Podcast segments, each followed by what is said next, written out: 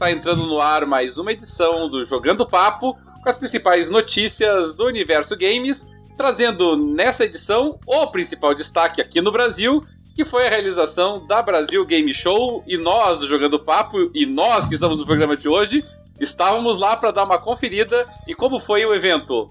O Jogando Papo está carregando.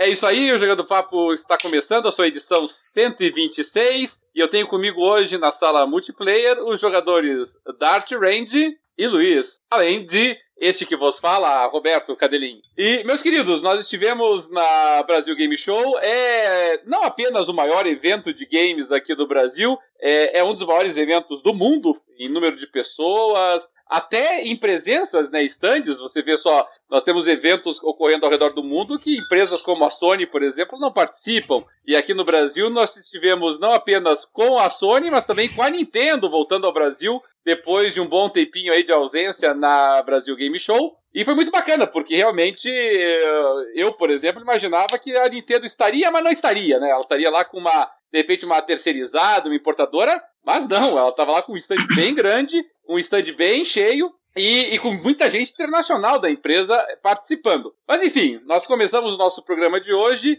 é, dando uma saudação aí a todos vocês, nossos ouvintes e telespectadores, e começando pelos nossos, nossos participantes de mesa hoje, Dart Luiz. Dart, meu querido, me dê suas impressões, não esqueçam sempre de mutar os seus microfones enquanto outro está falando, tá? É, Dart, como é que foi? Você chegou mais cedo lá na, na BGS, você estava com credencial de imprensa e tudo, né? Nós estávamos sem, porque há limitação para o número de pessoas. Você chegou na quarta-feira, aproveitou o dia mais tranquilo, ficou mais tempo lá do que nós. O que, que você achou nas suas primeiras impressões? É, é, eu só tinha ido em 2015 e na época eu não fui com credencial de imprensa, né? Uh, eu fui com aquele ingresso premium, uh, só que eu não aproveitei o ingresso direito, que eu fiquei uh, só nos stands da Sony, da Microsoft, perdendo tempo lá com, com eventos deles, em vez de aproveitar para experimentar os jogos sem fila, né, naquele dia. Mas dessa vez eu fui mais esperto e grande parte dos jogos que eu queria experimentar na feira eu consegui experimentar na, na quarta mesmo, que estava bem mais tranquilo, né? Uh, a feira em si eu achei uh, boa, uh, foi uma surpresa boa a, a vinda da Nintendo, mas eu senti falta de algumas empresas que eu tinha visto em 2015. A Nvidia, a, a Ubisoft, a Activision, elas por um lado ela, ela melhorou e por outro lado ela perdeu também. Mas sempre é um evento muito divertido, muito legal, é, é muito bom. E uh, experimentamos vários jogos. Uh, uma coisa que eu não que, que me incomodou um pouco na feira que a gente já havia comentado acho que na, na no programa do ano passado que a BGS não sabe muito capitalizar com o comércio, né, o potencial de comércio. Que muitas empresas estavam lá com stand, stand enorme, só para demonstrar as coisas que eles têm, em vez de estarem vendendo, né, para para vender as coisas. A Western Digital foi uma, uh, acho que a, a Pichal também, que é uma loja de games. a Pichal é uma loja online e não, não tinha nada para vender lá. Uh, ela estava só demonstrando as coisas que agora eles têm uma marca própria, né, de acessórios uh, e com eventos e tal. Mas uh, a Logitech conseguiu aproveitar bem, a Logitech estava praticamente toda a linha dela lá vendendo. Até comprei um teclado, uh, mas de modo geral foi um bom evento. É, eu, eu penso assim, sabe? Nós que somos timos, videogames, gostamos de jogos, não tem como não gostar da BGS. Essa é a verdade. A gente pode ter críticas e certamente teremos. É, existem algumas limitações do evento que nós vamos apontar aí no decorrer do nosso programa de hoje. Mas, mas a verdade, sim, é, é, é uma feira feita para nós, é uma feira feita para os jogadores, para os fãs, para quem curte é, os jogos digitais. Então não, não tem como, sabe? Mesmo até, eu arrisco dizer, mesmo até que não tivesse nenhuma novidade, mesmo até assim que nós estivéssemos só jogando jogos antigos, o simples fato de você ter um evento que é, homenageia o, o, nosso hobby, que é, homenageia os fãs, que traz as empresas para ter esse contato com os fãs, isso já é uma coisa muito bacana. E, então, o ambiente, assim, eu, eu vou na BGS já faz muitos, muitos anos, e eu sempre gosto do ambiente, sabe? A gente vai aprendendo a cada ano que passa, mas a, você tá ali ao lado de pessoas que curtem o mesmo que você, de você estar ali em contato com as produtoras, com as desenvolvedoras, com o pessoal que, que gosta e compartilha do hobby, é, eu acho que isso é muito bacana. E, e eu não posso não, não, estamos recebendo absolutamente nada pelo que eu estou dizendo aqui, mas não tem como eu deixar de encorajar todos os nossos ouvintes e telespectadores a um dia irem na BGS se já não tiveram essa oportunidade. Porque porque é um evento feito para nós. É essa que é a verdade, sabe? É um evento feito para quem curte, para quem gosta, para quem, quem se anima vendo é, é, assistindo em primeira mão os jogos, ou curtindo o ambiente, vendo várias pessoas jogando, é, várias empresas e, e, jogos diferentes, porque a gente não vence tudo, né? É, eu acho muito bacana e eu sempre encorajo as pessoas, podendo, deem um pulinha um dia na BGS se ainda não foram, porque eu tenho absoluta certeza que vocês vão curtir muito. E... É, tem muita gente, tem muita gente que curte mesmo sem, ter, sem jogar nada. Eu fui com dois amigos daqui de Porto Alegre. Uh, e um deles jogou o Luigi Mansion, que ele tava louco pra jogar, uhum. mas não experimentou mais nenhum jogo, eles foram parte de quinta, né? E o outro não jogou nada, que ele disse que não tem paciência pra ficar em fila. então. Mas mesmo assim, eles adoraram a feira e querem ir o ano que vem de novo. É, é você pode. Ambiente, você pode curtir a feira mesmo efetivamente não jogando nada lá, é isso que eu tô dizendo. É, é, é a questão da ambientação, né? O é. Luiz, você. E é um assim... evento que. A própria estrutura do evento, a gente, a gente parece que está num evento fora do Brasil, né? Sim. Parece que tá no primeiro mundo, é, é de, é de alto nível mesmo. É, Luiz, foi a tua segunda ida na, na, na, BGS, você já tinha ido no ano passado, esse ano foi pela segunda vez. É, por enquanto, impressões gerais, depois a gente vai falar dos jogos e do que a gente viu e experimentou por lá. Mas impressões gerais da, da feira este ano, como é que você se sentiu com relação à do ano anterior, expectativas para o futuro, como é que você pensa aí do evento? Bom, primeiro de tudo, boa noite aí, pessoal. É... Bom, essa foi a minha segunda BGS, né? É, o ano passado eu fui junto com o Roberto e esse ano de novo. É, é uma feira muito divertida, né? É, como o Roberto falou, é uma feira feita para os jogadores, né? Então, assim. É, muito bem. Só um pouco, só um pouco, só um pouco. Teve, teve um problema técnico. É, percebemos o problema técnico. É uma coisa que eu não esperava. Mas enfim, é, como o Roberto falou, ela é uma feira feita para os jogadores, né? Então, assim, é, ela tem um ambiente espetacular, assim, é uma coisa contagiante, né? É uma coisa muito divertida. Você vê toda aquela galera andando para lá, para cá, é, trombando um com o outro, trocando experiência, trocando ideia, falando o que achou dos jogos, é, aprendendo coisas, né? No caso daquelas pessoas que não sabem sobre o truque do stand da Sony, né? De fazer a reserva de, de experimentação dos, das demos, né? É, então é uma feira muito válida, eu acho, uma feira que você você você desenvolve mais ainda o teu a, a tua paixão gamer, né? Então, eu acho que em comparação com a feira passada, talvez por já ter adquirido alguns calos, eu aproveitei mais a feira dessa vez, é, apesar de que em comparação com a outra, talvez eu acho que a outra ela tenha sido um pouquinho superior, mas puxa, é uma feira espetacular. Então você, pô, você pode comprar coisas relacionadas a jogos, você vê pessoas fantasiadas é, com personagens de jogos, como o próprio Roberto estava, né, que estava muito bem fantasiado, né, é, a esposa dele também que acompanhou, é, e entre outros vários cosplays. Então eu acho que assim é uma feira muito muito divertida que assim todos que tenham o um mínimo de interesse por jogos, né, por, pela cultura eletrônica de jogos, eu acho que eles devem participar. É assim, é até, é até assim uma coisa muito triste caso a pessoa não vá, porque é uma coisa muito bacana. Então, assim, é, vocês que estão é, acompanhando o programa, eu reforço o que o Roberto está falando, vão à BGS, é, conheçam o evento, aproveitem o evento, é, façam questão de, de aproveitar, porque a feira é muito, muito, muito legal. Então, assim, é, eu tive mais uma vez um grande prazer em estar lá.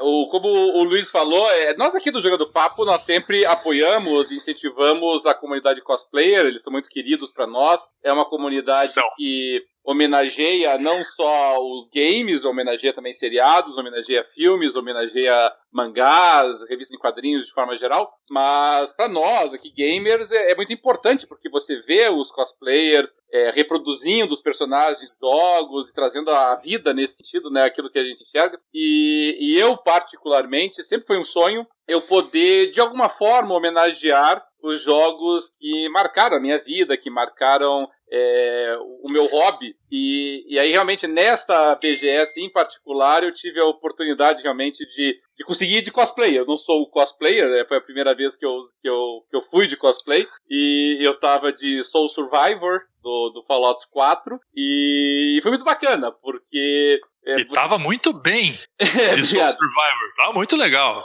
Foi. Eu fiquei muito feliz de poder homenagear um jogo que eu jogo desde o primeiro, né? Eu comprei o Fallout 1 lá em 1990 e bolinha, 97, não sei, já nem lembro quando é que saiu o primeiro. Eu joguei todos os Fallouts, com exceção do, do Fallout 76, que eu finjo que não existe. E, mas todos os outros que existem eu joguei, até o Fallout Tactics. E então realmente muito legal para eu poder prestigiar isso. E foi muito legal também estar é, tá em contato com a comunidade cosplayer e com o pessoal que frequenta a feira, o pessoal que veio tirar foto, é, também veio homenagear, dizer que curtiu o jogo. Isso foi muito, muito bacana. Minha, minha mulher estava junto comigo no evento, ela estava de Diane do Seven Deadly Sins. Então realmente foi, foi muito bacana. Mas é, para os nossos ouvintes e para os nossos espectadores, é claro, talvez a, a maior uh, expectativa aí seja com relação aos games que nós podemos experimentar hands-on lá aqueles jogos que a gente pode efetivamente jogar. E nesse caso aqui, vamos, vamos tentar começar, mas vamos tentar deixar mais ou menos organizado, não esquecendo nunca de mutar o microfone quando estiverem falando. É...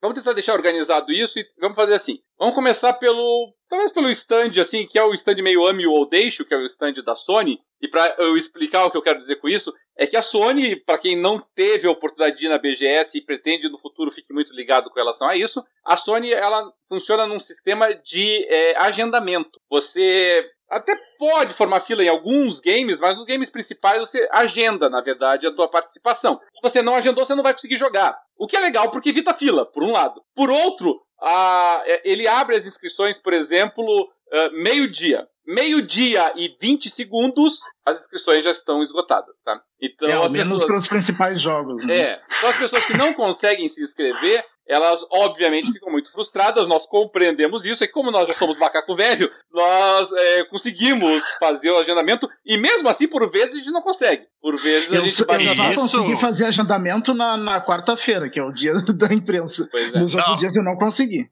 E outra eu, eu coisa... consegui jogar nos outros dias porque os, os agendamentos é a partir das 14 horas, né?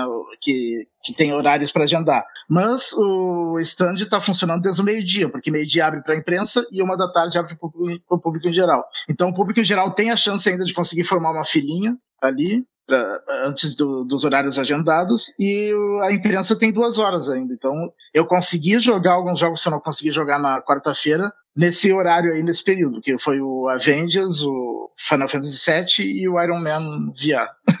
Senão não teria conseguido jogar esses. Ah, e outra, é, que nem assim, ó, ah, nós somos macaco velho é, nisso, né? Temos a experiência. Mesmo sendo macaco velho, eu fiquei sem jogar o, o jogo e quase fiquei sem jogar alguns outros, né? Foi, foi assim, é, é, é ardido. Então, pessoal, vocês que estão nos escutando, é, caso vocês venham a comparecer à feira, já baixa o aplicativo PlayStation Experience da Sony e fique esperto, porque assim, mesmo esperto, a chance de você não jogar é muito maior do que você jogar. fica, fica avisado. É, por essa razão o, stand da Sony ele é meio ame ou deixa. Mas ainda assim. A, a... Mas, tem, mas tem outro problema também. Além desse negócio de agendamento, eu percebi o seguinte também. Uh, muitas vezes uh, algumas estações de jogos ficavam vazias por vários minutos. Em vez de eles aproveitarem melhor e chamando mais gente, Uh, poderia ter jogado mais gente ali não, e não, não, não otimizaram isso. Eles esperavam todo mundo terminar a demo para chamar os próximos. Uh, alguns terminam antes, né? Saem ou morrem, coisa assim. Não... É, é eu, eu acho que talvez acho que por eles serem chatos para organizar mesmo o negócio, né? Eu não vejo uhum. como eu não vejo como um ponto negativo na realidade. Eu até eu até entendo que assim poderia ser mais agilizado, mas eu acho que de acordo com essa essa é, regra que eles impõem, eu acho que talvez seja o mais seguro de se fazer, porque vai gerar em bagunça, eu acredito. É, eles fazem um, um backup, que eles chamam ali assim, você fica na, meio que na reserva, né? Então você pode formar uma fila, que não é nem uma fila muito grande, mas porque não tem nenhuma garantia que você vai jogar. Ele, você fica ali assim, caso abra uma vaguinha especificamente ali num grupo, eles acabam encaixando você. Mas, mas é complicado. No passado, sei se eu acho na, até a feira retrasada, se não me engano, a, a Sony tinha o sistema de agendamento, mas ela tinha sempre assim, vamos supor, tinha seis aparelhos ali para você jogar, é, quatro eram para agendamento e dois era para uma fila. Mas daí eles pararam até com isso. Eu não sei se não estava dando muito certo, enfim. A verdade é que o sistema da Sony é esse, é, não é muito divulgado, talvez fosse melhor que fosse mais, é, mais é, claro isso, principalmente para quem é novato, está chegando lá, porque se a pessoa chega na feira e não sabe desse aplicativo e não sabe desse temática, esqueça, ela não vai jogar na Sony, ela vai ir para outras, para outros stands, né? Mas enfim, o stand da Sony ele trouxe, como sempre, como todos os stands, é, eles trazem jogos que já foram lançados, assim, no caso da Sony eles levaram isso a, a, a, décima potência, porque até Infamous Second Santa Sim, lá. jogo de lançamento do console. Pô, vocês estão de sacanagem. O Infamous foi sacanagem, de verdade, né? Tinha uns jogos bem antigos que eles levaram, mas eles também trouxeram várias, vários jogos que pelo menos assim, para ter o hands-on, né? Foi uma das, uh, foi uma oportunidade para nós. Tínhamos Final Fantasy VII, o remake. Nós tínhamos também o, o, o Avengers. O Avengers, o Neo 2. Tínhamos o, o Predator, Predator em tese, em pré-alpha, de acordo com eles. Tá? É, nós tínhamos também o. Estava o Call of Duty lá ou não? Nós tinha o Call of Duty também, Duty Isso. Também. Tinha. Aí Duty. tinha o. aquele da. FIFA, como sempre. Tinha também aquela apresentação da, do, do, do, menino pintor lá, que, pelo amor de Deus. O, ah, o, o Concrete, Concrete Genie. Eles apresentaram o Concrete Genie, que eu acho que já saiu Sim, agora, foi essa semana, se não me engano. É. E, o... e tinha apresentação, aí não foi um hands-on, né? Foi a apresentação em vídeo de uma, da coletânea de trailers do, do Death Stranding. Era então, o pegaram... cinema Sony, né? Que também tinha que ser marcado o horário, né? Vale a pena lembrar, né? É, até para assistir a, a coletâneazinha de vídeos é, tava precisando. O, e esse do Death Stranding não era hands-on. Esse Death Stranding era só. Eles, eles fizeram uma montagem com todos os trailers que saíram já pro jogo e, e colocaram e organizaram eles é, para serem assistidos. Nós, nós, já tínhamos visto todos, mas ainda assim foi, é, foi uma das apresentações deles. É, um é, pareceu. Aquele dele mijando eu não tinha visto. Então, vocês não tiveram a impressão de que pareceu que eles tentaram colocar os, os vídeos de maneira assim cronológica para ver se alguém entendia aquela porcaria? Porque eu entrei sem saber nada. Eu entrei, eu entrei sem saber nada e saí da mesma maneira, né? É, Dart, o que, que você achou ali? O que, que você pode jogar do stand da Sony? O que, que você achou? É, o primeiro que eu joguei foi o Modern Warfare. Uh, é um Call of Duty. não, tem nada de diferente. Era uma partida multiplayer lá, mata-mata, nada demais. Não vi muita diferença no gráfico também. Inclusive, eu, eu tive a nítida impressão de que era um PS, PS4 normal, não era nem PS4 Pro que tava rodando ali. Eu achei bem feinho o gráfico. Uh, daí depois eu joguei o Concrete Genie. Eu achei interessante a arte do jogo e tal, mas a jogabilidade bem ruinzinha. Não gostei da jogabilidade dele. Uh, eu joguei também. Daí eu assisti o, o Death Stranding, que eu, eu, tinha uma parte da. Tinha um trailer lá que eu não tinha olhado ainda, que é aquele dele no, no campo lá e ativando o negócio, e o cara fica danando para ele, assim. aquelas bizarrices do ele mijando na grama, as bizarrices do Kojima. Uh, daí depois eu joguei o Final Fantasy VII. Uh, gostei bastante daquela jogabilidade. Era, era luta contra um boss, basicamente, né? Uhum. Uh, terminou o trailer, não tinha matado, mas pelo menos não morri no boss. Você, uh, terminou o. Você terminou você não É que terminou o tempo. Como? Porque era assim, era até o fim da demo ou 10 minutos ou 15 minutos, não me lembro. Era 20 minutos ou você, ficou lutando, você ficou lutando contra o boss por 15 minutos e você não matou ele. Não, não matei. Mas eu achei legal a jogabilidade, porque ele mescla uh, por turno com, com tempo real, né? Então achei bem interessante e, uhum. e tá bem bonito o jogo. Uh, eu joguei depois o Homem de Ferro. Uh, Homem de Ferro. O, Homem de Ferro, é, o Homem de Ferro, Homem de Ferro VR também. Uh, é, aquela Foi coisa do VR. Com ânsia né? de vômito? Não, não fiquei com ânsia de vômito, mas eu tive vertigem, assim, sensação de, de que ia cair algumas vezes. porque, porque é voando e atirando. Então, nossa, são meio ruim às vezes. E é aquela coisa do VR, é interessante, é legal, mas é uma coisa que a gente não se via jogando por muito tempo, né? É interessante, é legal, mas eu nunca vou jogar, né? É, não, não vou contar. uh, depois foi o, o Avengers que me surpreendeu bem positivamente a demo. Eu achei que eu achei que ia ser um lixo o jogo, que eu não tinha gostado muito do trailer quando mostraram, mas eu gostei bastante do tanto do visual do jogo como a jogabilidade, eu achei bem legal do, de, de todos os personagens. Que tu joga com todos os principais Avengers, começa jogando com o Thor, daí depois passa a jogar com o de Ferro, depois joga como o Hulk, Uh, depois a Viúva Negra. Tu lê algum? Acho que não. Tá, Viúva Negra você não joga. Mas, mas e, deixa eu ver se na Sony teve mais algum que eu joguei. Acho que não. É, o da, da Viúva Negra a gente não joga, né, Dart? É quando acaba. Não, a gente joga.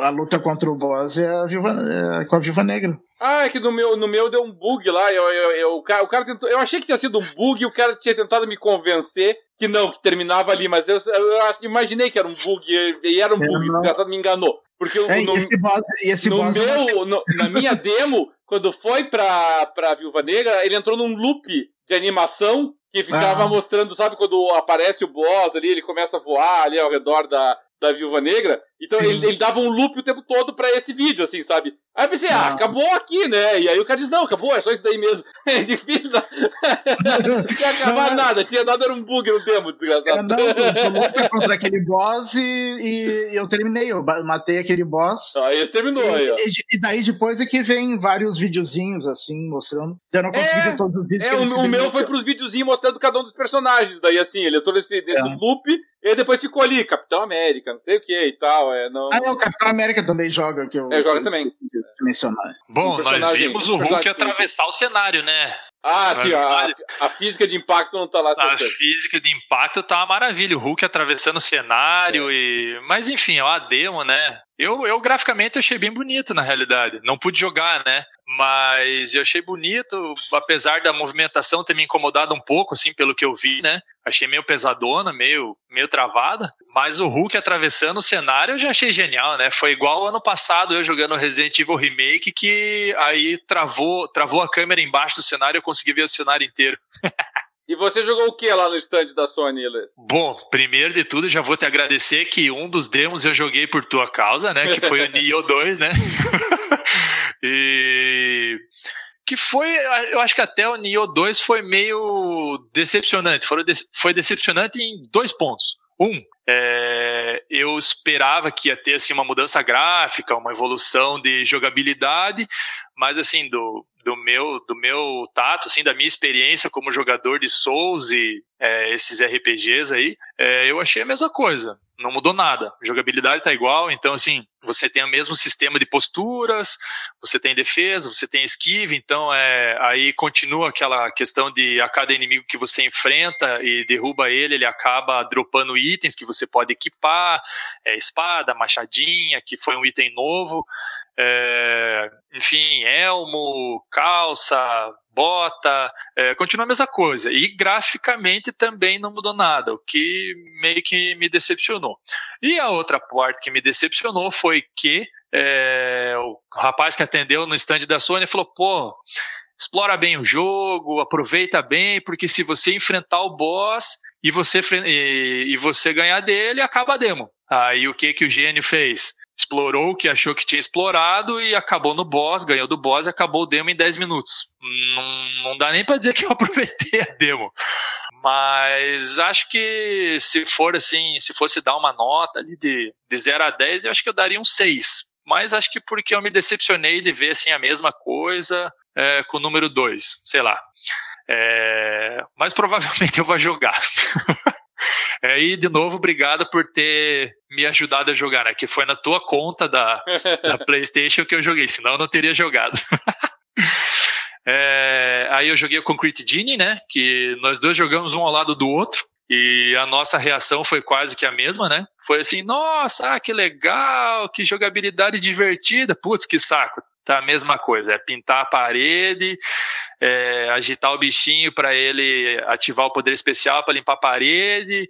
Ah, sei lá. Então, assim, muito bonita a proposta, mas acho que talvez ela não seja tão, tão divertida não, assim. Não achou né? meio ruim, às vezes, de alcançar certos pontos da parede para pintar? Eu achei chato, assim, pra, pra então, pintar mais cê... cima, assim. Sabe, sabe que eu não me incomodei tanto, é... mas, assim, realmente, realmente eu vejo onde que você fala que, que ficou incômodo, assim, em alguns pontos da parede. Assim, é... Acho que na segunda parede ou na terceira tinha um ponto realmente em cima, assim, que era um pouquinho mais difícil de, de, de acessar e fazer a limpeza para daí você poder fazer a tua obra de arte de novo, né?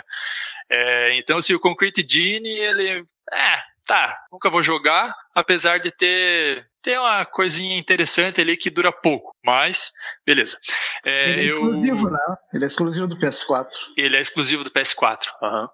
É, aí eu joguei o Medieval, que é um jogo que, da, que eles fizeram remake, né, da época do Play 1. É, me agradou bastante porque eu sempre gostei do jogo lá atrás, quando, quando era do Play 1, né? É, tá muito bem feito, o remake tá muito tá muito bonito, né? Graficamente falando, a jogabilidade tá boa, ela tá bem fluida, não achei tão travada, acho, que até talvez seja uma evolução com relação ao jogo original, mas ele parece ser um pouquinho mais lento. É, para mim pareceu o mesmo jogo, para mim pareceu o mesmo jogo do, do PlayStation 1, só que bonito, né? É, então acho que para quem não jogou, é, quando sair, vale a pena dar uma conferida, um Medieval, porque é um jogo divertido, é um jogo com uma história muito bacana e um personagem é de certa forma cativante. É, vale a pena experimentar. E daí por último, que daí esse foi na minha conta, não sei como, por uma obra mágica, eu joguei o Final Fantasy Remake, que era o jogo que eu mais queria experimentar. Como fã da, da série, é, joguei várias vezes o Final Fantasy VII. É, tô jogando de novo, o Roberto até sabe disso, tô jogando de novo para quando chegar na quando chegar no lançamento, é, tá, tá bem fresco eu poder fazer uma comparação assim bem fiel é, de como é o jogo do PlayStation 1 original e como vai ser o remake. É, o remake me agradou bastante é, pois no começo, quando eles falaram que ele seria é, meio ação, meio, meio ATB, né, meio fixo, é, eu fiquei meio incomodado, mas depois que eu joguei eu achei bem bacana, achei bem legal, achei bem fluida a jogabilidade, é, gostei bastante da parte gráfica, é, achei divertido você poder controlar um personagem e quando você aperta para cima você troca personagem. Como você joga com o Cloud e com o Barrett, né? É, cada um tem as suas habilidades distintas. É, achei interessante aquela inclusão da, daquelas barras que ficam embaixo da, do teu HP, é, onde você tem que atacar o inimigo para carregar elas e assim poder acessar habilidades, magias e itens. É, achei legal, achei uma, uma novidade assim bem-vinda, assim um uso de, de, de um artifício para você não ficar, acho que muito parecido como era o jogo anterior, né? Que era esperar carregar a barra, escolher o que você ia fazer, fazer e assim sucessivamente.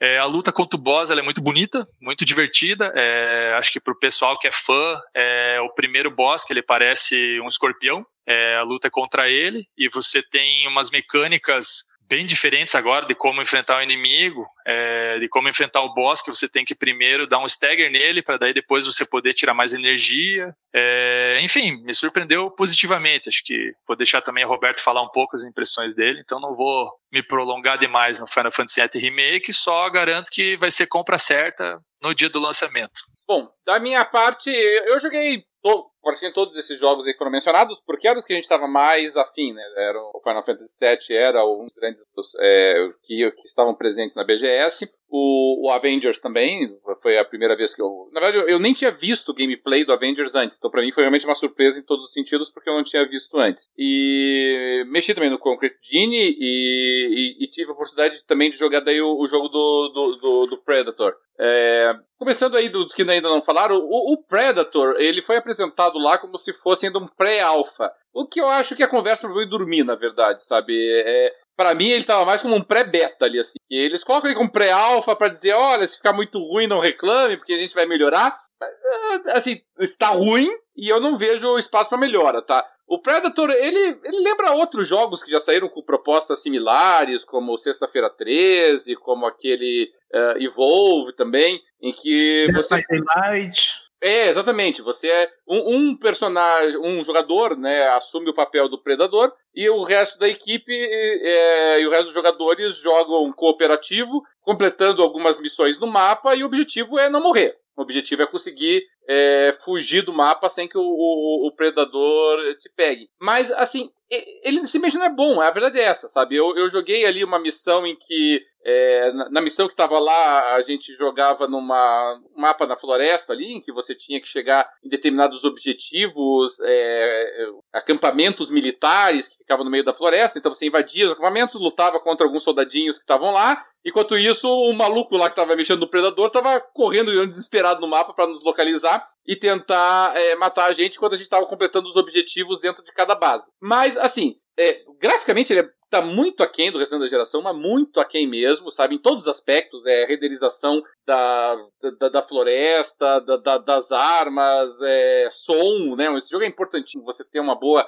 é, edição de som e ela realmente não está boa. É, as, as missões do mapa elas são realmente muito confusas para você se orientar na, na velocidade que o jogo exige. É, ele coloca lá o, o, Você chega na base lá e diz, ah, você tem que mexer no computador aqui. E, e, na verdade você só sabe que você tem que mexer ali porque tem um, sinal, um sinalzinho ali amarelo. A, aperte aqui, porque ele não tem nenhum componente gráfico de destaque para você entender que não, é aqui que eu tenho que mexer, sabe? É, então ele é muito antiquado nesse aspecto. E, o, e, ele não traz realmente muita coisa de nova para quem gosta desse estilo de jogo. Os próprios inimigos, os NPCs que você enfrenta, que estão ali só para para te consumir tempo enquanto o predador tá atrás de ti, é, é, ele simplesmente surge do nada, sabe? Você tá ali na base e de repente vem assim uma, uma horda de inimigos pulando sem nenhum motivo aparente de lugar nenhum e aparece ali para lutar contra você. É, é, não é legal, assim, sabe? Até os locais que eles dão o spawn ali, assim, né? Que eles aparecem, não tem sentido, não tem imersão. É, não é bem. E só pra vocês terem uma ideia, eu tô assim, tão confuso que na minha demo, eu terminei a demo,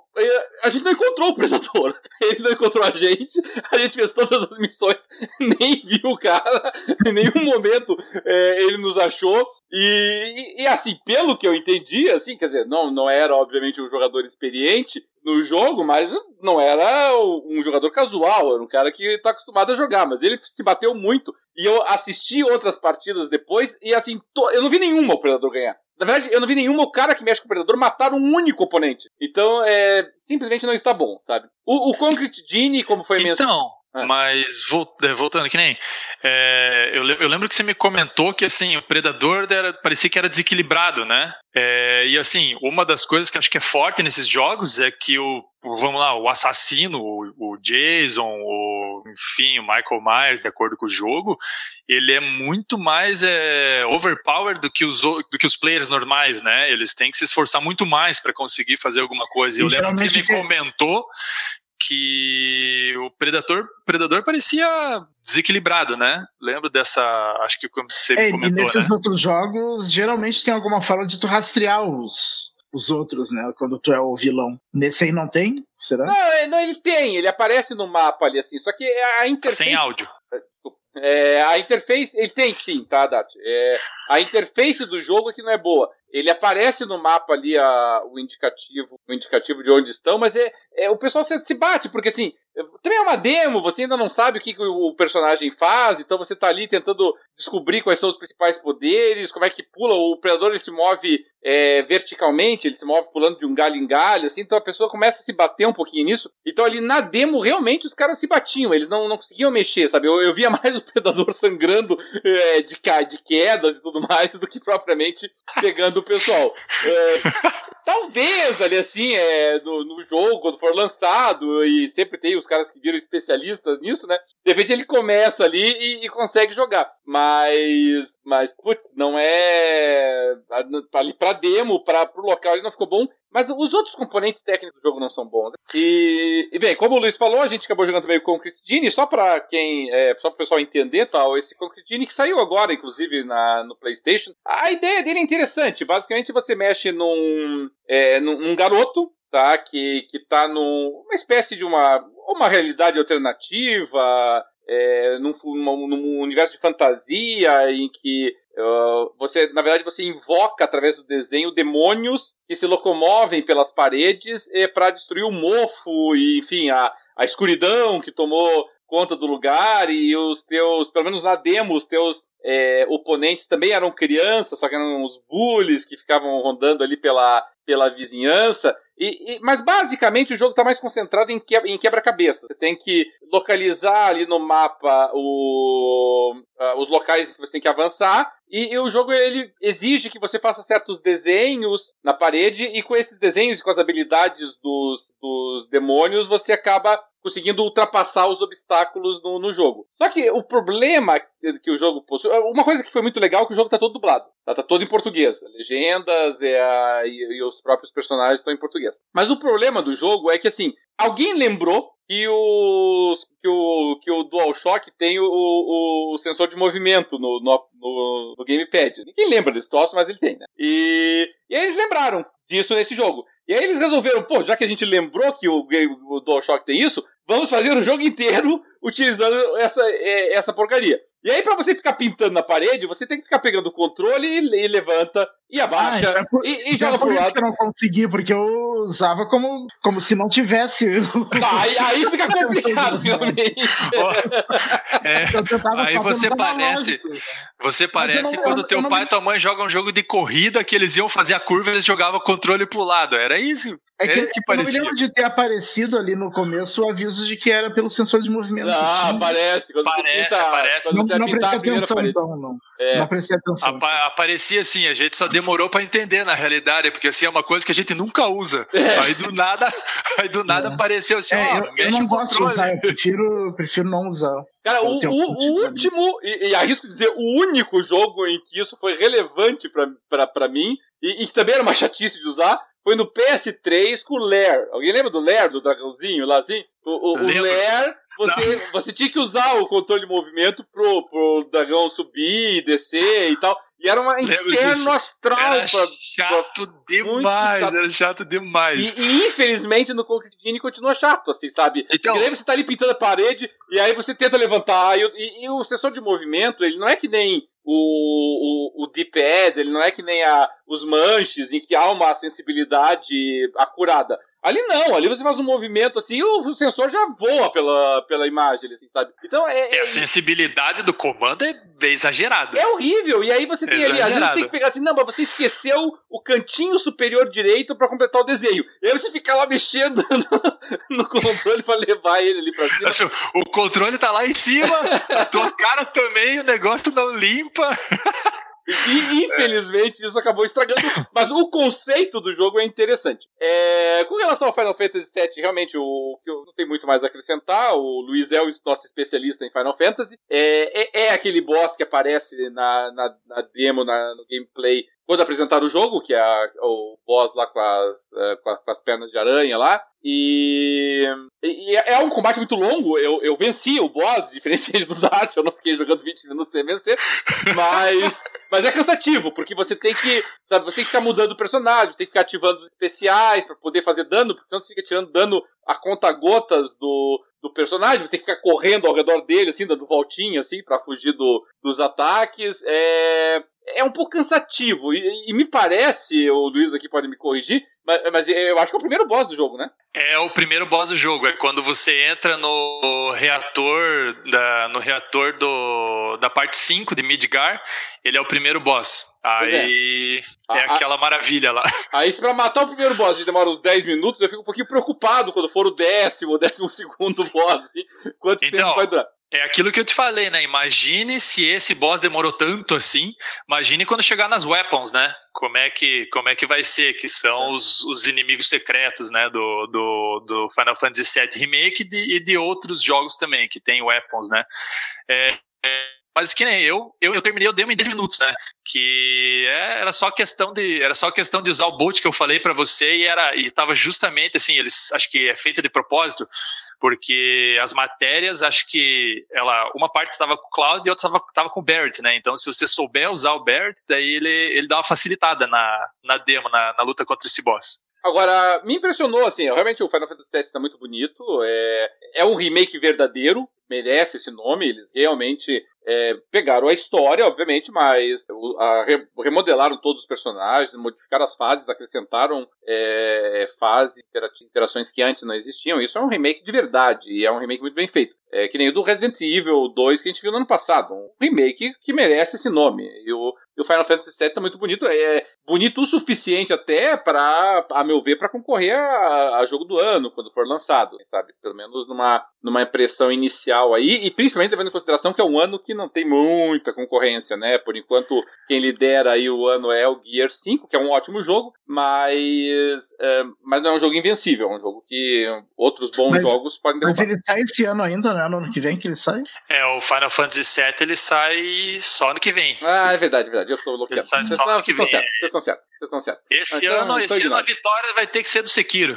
É, vocês estão. Vocês, não, vocês estão certos, eu que tô bloqueando. É, é fevereiro do ano que vem, né? É, aham. Fevereiro é. do ano que vem. Não, vocês estão certos. Ignore o que eu falei.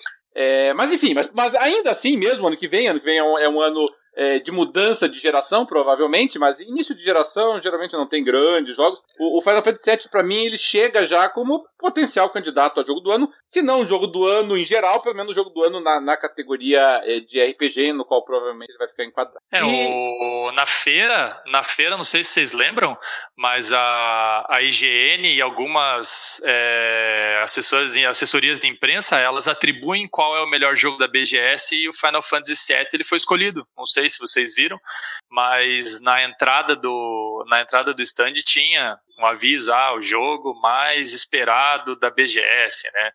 Eu não sei. É, é, não, eu acho que foi no foi na sexta-feira, acho que eles colocaram isso. E é. tava até que grandinho ali, né? O o, o, Vingadores, é, eu, eu não compartilho tanto da, da, da, visão do Dart. O Vingadores eu achei uma boa demo. Eu, eu achei que o pessoal que montou a demo foi muito inteligente, porque eles pegaram ali assim, e provavelmente isso vai estar no jogo, né? É, bem no início do jogo ali, você vai mexendo em vários personagens. E, e é muito rápido, é muito dinâmico, assim, sabe? Você. É, alguns personagens, como Capitão América, por exemplo, você nem sequer sai da, do, do mesmo espaço físico em que você tá. Você assume ele, você fica lutando na mesma salinha ali contra um monte de inimigo e já pula pro outro personagem, já pula pro outro personagem. E em geral, cada um deles assim tem, é, tem uma, duas cenas, três cenas ali assim com eles, é, três ambientes no qual você joga, mas a jogabilidade de cada um deles é bem diferente uma do outro. Então, é, eles quiseram mostrar essa dinâmica, essa diversidade, para você não ficar com a sensação de que, ah, é só uma skin diferente para o personagem com alguns efeitos diferentes. Não.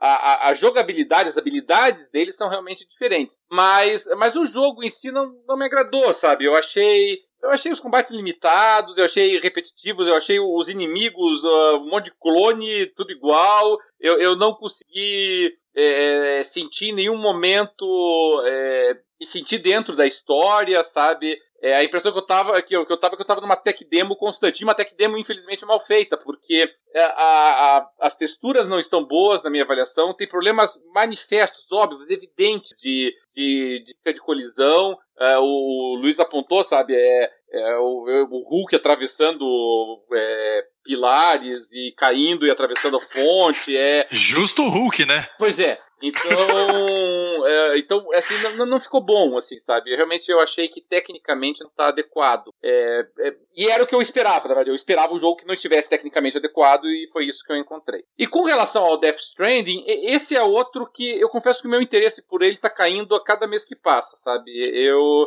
eu tava assistindo ali os trailers, é, que eu já tinha assistido, mas aí a gente pode ir prestando atenção em alguns detalhes, né? O jogo não está bonito. O, o jogo não está bonito. O jogo é, é, graficamente. Ele graficamente, né? A renderização ele, dele é estranha. É, ele não tá bom. A, a, a, a, distância de desenho é ridícula, assim, sabe? Você, você, o teu personagem só consegue enxergar plantas, pelo visto, a 20 metros de distância dele, assim, sabe? Porque mais do que isso não, não renderiza e não carrega a imagem. O, o, o nível de detalhamento do universo não é grande coisa. É bem pobre. Sabe? É bem pobrezinho, É bem sabe? pobre. Você, é, é muito estéreo, pelo menos o que apare, aparece ali. A, a CGs. É, é, que a parte maior de, de gameplay era no, numa, numa grama, né?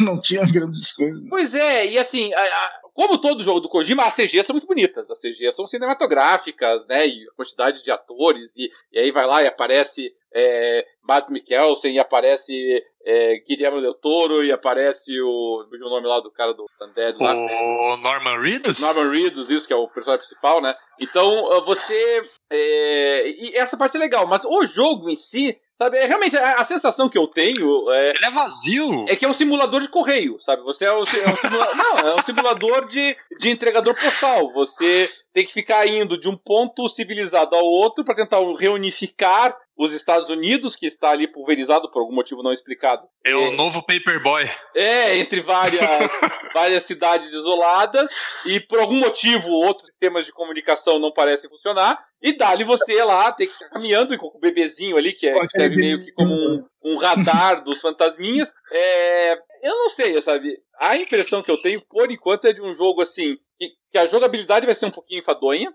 E, ah, concordo. E, e, que, assim, graficamente não, não vai. Assim, uma das coisas legais, a meu ver, de você jogar um jogo de mundo aberto, ou semi-aberto, né? Então, estamos falando aí, por exemplo, The Witcher 3. É, é porque é muito bonito. Você tá rodando. É, vamos, não, vamos ficar na Sony mesmo. Vamos pegar é, Horizon Zero Dawn. Tá? Uma das coisas legais de você poder explorar o mundo é porque ele é muito bonito de você explorar. Então, ah, não tem nada pra fazer lá. Mas que se dane, eu quero subir naquele morro lá porque eu quero ver a, lá de cima como é que é a, a, a, as planícies, as florestas e tal. É, ele, ele te cativa, ele te incentiva a exploração. E, e, por enquanto, nada, nada do que eu vi no Death Stranding me coração. Então, eu, eu vou dizer que eu concordo. Eu até, assim, eu achei muito vazio. Bom, nós dois assistimos um ao lado do outro, né? E, pô, nós bem dizer, é, apontamos vários erros ali logo já nos primeiros minutos do, do, do primeiro vídeo, onde ele tava no mundo aberto, né?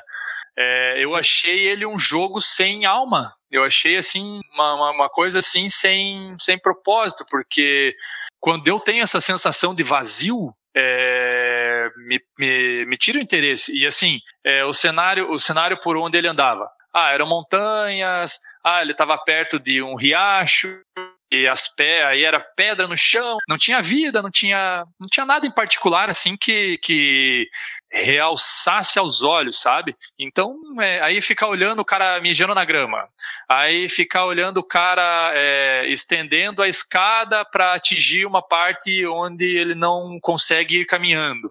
Putz, é, sei lá, daí aquela, aquela demora na renderização do cenário, sei lá, sei lá, assim, é, Roberto pegou é, ótimos jogos de exemplo, né? E são assim, são jogos que exalam vida. Então, assim, pô, o The Witcher é maravilhoso. Então, assim, para qualquer lugar onde você vai, você vê vida no jogo. É, Horizon Zero Dawn, é, nossa, o, o, mundo assim é maravilhoso, é espetacular. Pô, quando você está na neve é bonito, quando você está numa região um pouco mais é, quente é, é, bonito. Ah, tem pôr do sol, tem isso, tem aquilo. Então, assim, são jogos ricos visualmente e esse jogo, pela proposta que ele tá dando, ele não, não, não ele é pobre, pronto. É, eu é. acho que eles ou eles escolheram muito mal uh, uh, os ambientes que eles resolveram mostrar, que, que só mostraram deserto e, e campo. Pode ser. Não, não mostraram um, um, lugar que tenha mais coisas, assim, uma cidade, uma coisa assim. Uh, ou então o jogo é todo assim mesmo. Pois é, esse é meu, esse é meu Esse é o medo. Esse eu acho que talvez deve ser o medo, porque, poxa.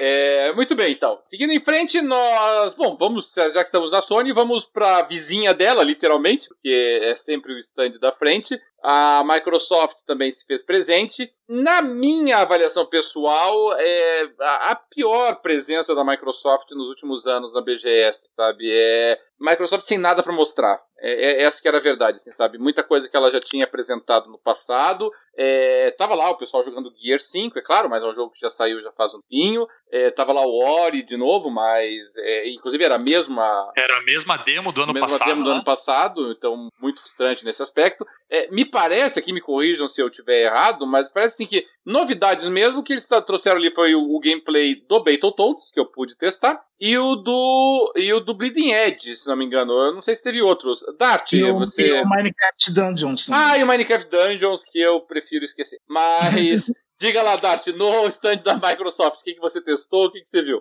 Bom, primeiro falar do stand em si. O stand da Microsoft é um stand, es- em termos de jogos, ele estava meio fraco, mas em termos de interação com o público, eles fazem um monte de, campeonatos e coisa lá. Eles animam o stand deles bastante. Ah, até no, no dia da imprensa, eu olhei uma hora lá, tá- Tava tendo, acho que, um mini campeonato de, de Gear 5, e um cara que ganhou lá uma rodada foi lá receber o prêmio e tal, daí botaram ele lá, num, lá em cima do palco, num, num, quadra, um cubo de vidro, assim, daí recebeu como prêmio uma chuva de slime verde na cabeça dele.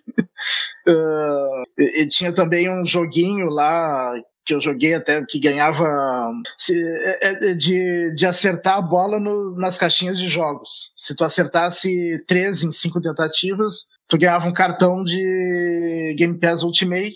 Daí eles não diziam o tempo. Daí, quando tu raspasse, dizia quanto tempo tu ganhou. Eu ganhei um mês daí. Mas então o stand era bem legal.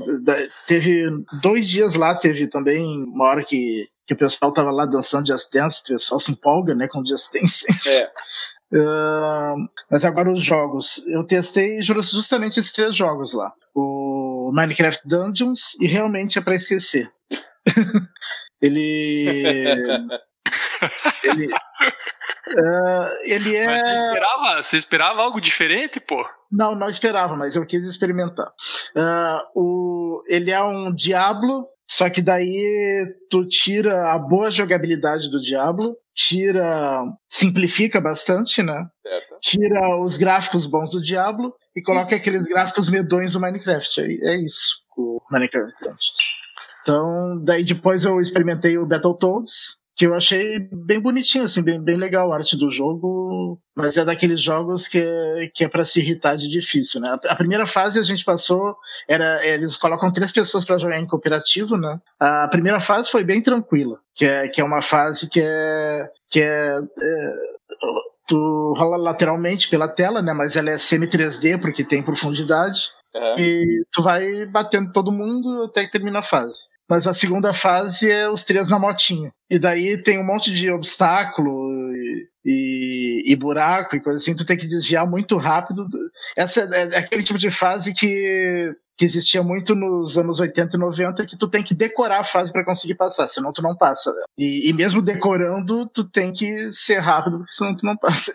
e, e assim, ah, uma coisa que facilita um pouquinho a fase é que enquanto tem pelo menos um vivo, vai avançando, né? Daí vai chegando nos checkpoints. O problema é que chegava uma hora que os três morriam de uma vez só. Então, lá pela os três desistiram antes do tempo da, da fase, da, da demo. E depois eu, no último dia, resolvi, eu vi que tava com pouca fila, fui experimentar o Bleeding Edge. Que eu não tinha gostado de nenhum vídeo que tinham mostrado antes do Bleeding Edge. E do jogo também, não que seja ruim, mas uh, eu acho que é um jogo desnecessário. Ele é, ele é o Overwatch da, é, é, ela, é a Microsoft querendo fazer o Overwatch dela. É isso. É, e, Porque- e é um campo que já tá, já tá um Saturado, pouquinho né? saturado, né? Deve ser o problema. É, mas já tem Overwatch, tem o Paladins, Ele chega, ele chega um pouco datado, me parece. Sabe? É, e o, até o estilo gráfico é muito parecido. E, os, uh, tem aquele monte de personagem, com cada um com seu poder diferente, três classes diferentes. Bem estilo Overwatch igualzinho, assim. E tem que dominar uma área. É a mesma coisa do Overwatch. É, pode ser que talvez o fato dele ser exclusivo uh, é, atrai um pouco o pessoal, né? Pra ter aquele negócio do tipo, ah, você é, tá jogando Bleeding Edge porque eu estou e tal. Mas eu, eu acho que nem isso vai salvar o jogo, não, sabe? Eu acho que ele tá. É, eles perderam o timing desse jogo, assim, sabe? Acho que é um desperdício da Ninja Theory fazer esse jogo. É, é, me pareceu ali que foi mais assim, tipo, temos que lançar um jogo agora que adquirimos o estúdio. A Ninja Theory tinha esse jogo já é, no, no, arquivo dela, porque ela não tinha conseguido convencer nenhuma publisher a lançar antes. Ela ofereceu para a Microsoft, a Microsoft olhou e disse: Ah, meu amigo, você já está pronto, ou está prestes a ficar pronto, né? Vamos em frente. Mas realmente eu acho que está um pouquinho fora de hora, mas enfim. Algo mais que você jogou lá, Dart, quer destacar? Não. Na Microsoft foram só esses três, hein? Tudo bem. Luiz, você chegou a jogar alguma coisa na Microsoft? Não. É, eu experimentei bastante a fila do Battletoads com vocês, né? É, né? Lembra? É, mas não deu tempo de jogar porque eu tinha uma reserva do Final Fantasy VII, né? Mas, assim, é, eu, eu gosto muito do, do stand da Microsoft, sabe? Eu acho ele sempre um stand muito bonito. É, acho que eles tomam um cuidado para fazer com que ele seja é, bem chamativo, bem atraente, né?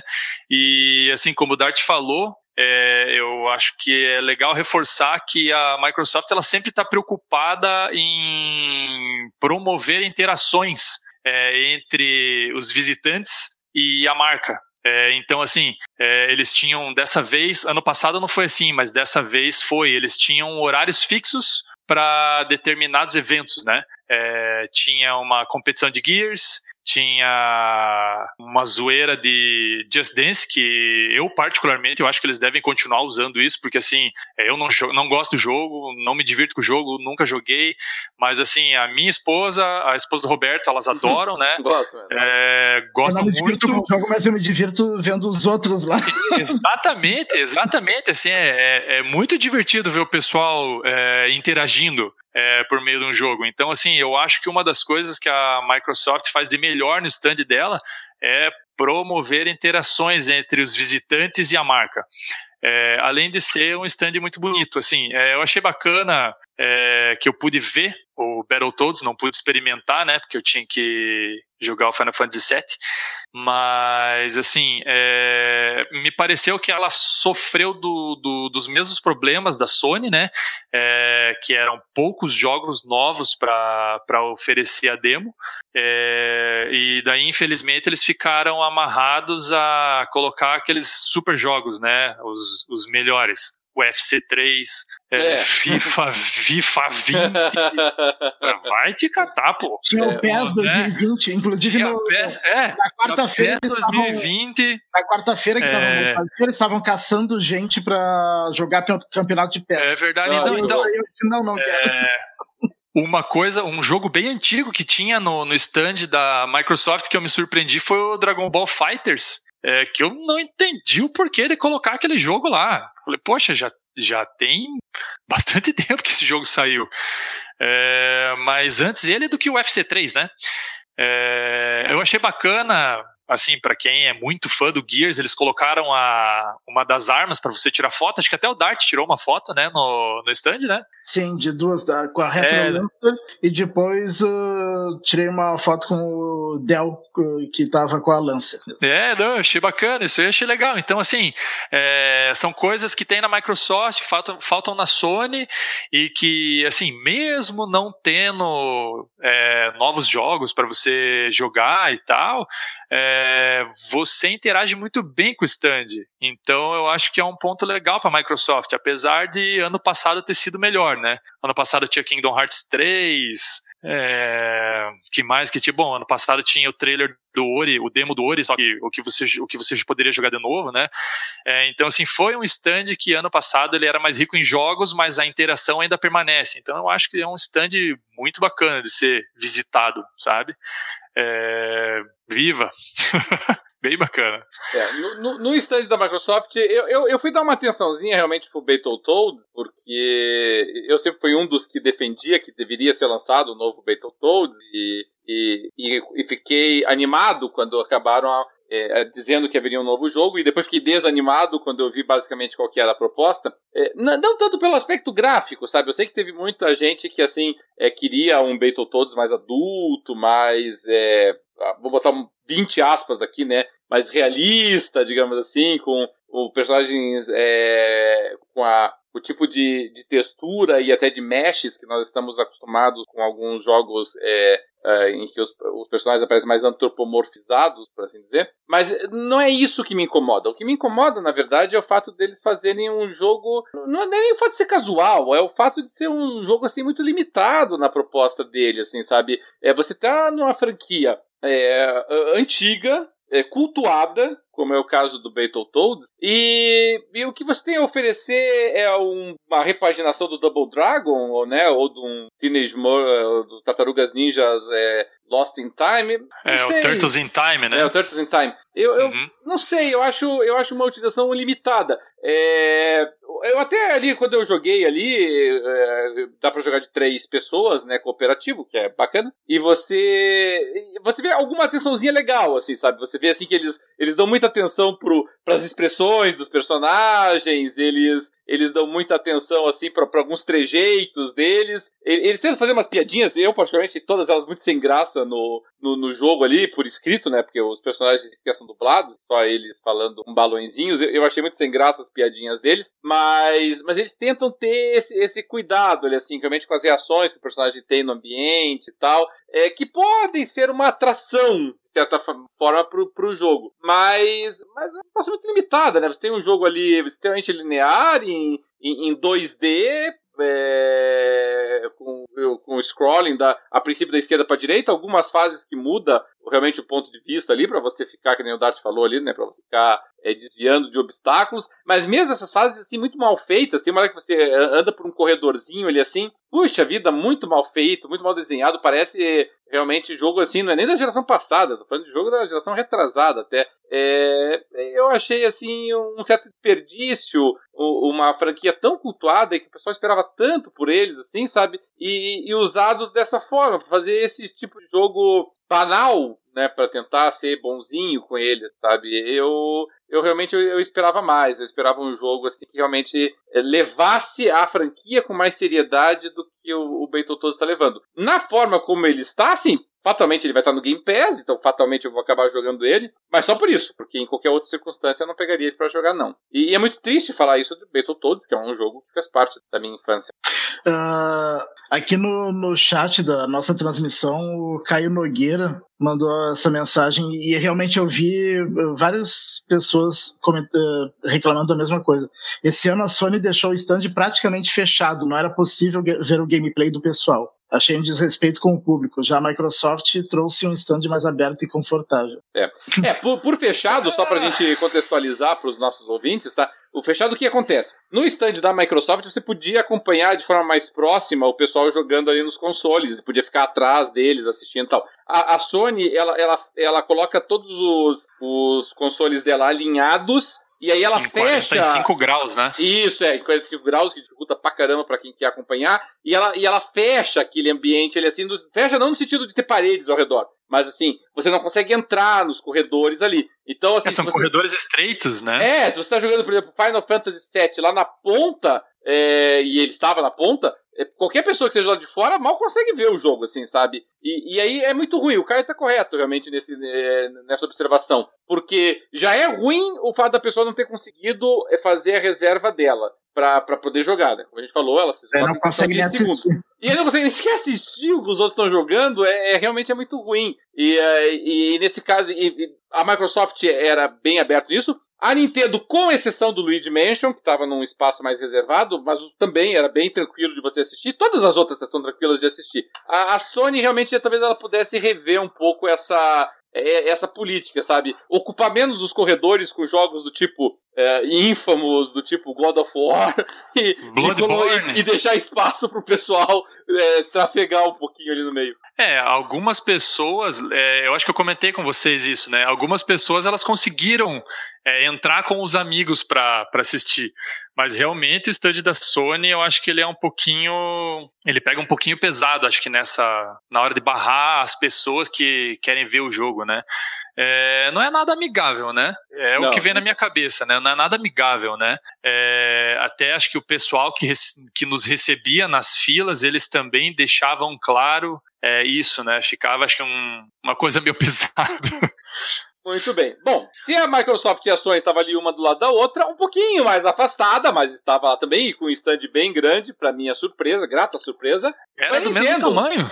É, a Nintendo tava. Era com... do mesmo tamanho. E, e, muito, muito bonito, assim, a conceituação ali do, do stand da, da Nintendo. E, inclusive, dos três, era precisamente o stand mais fácil. Não, mais fácil é um exagero, porque era meio confuso às vezes, e, a, e, a, e o pessoal lá ficava reclamando que a gente estava indo pela saída, quando na verdade era a entrada e tal.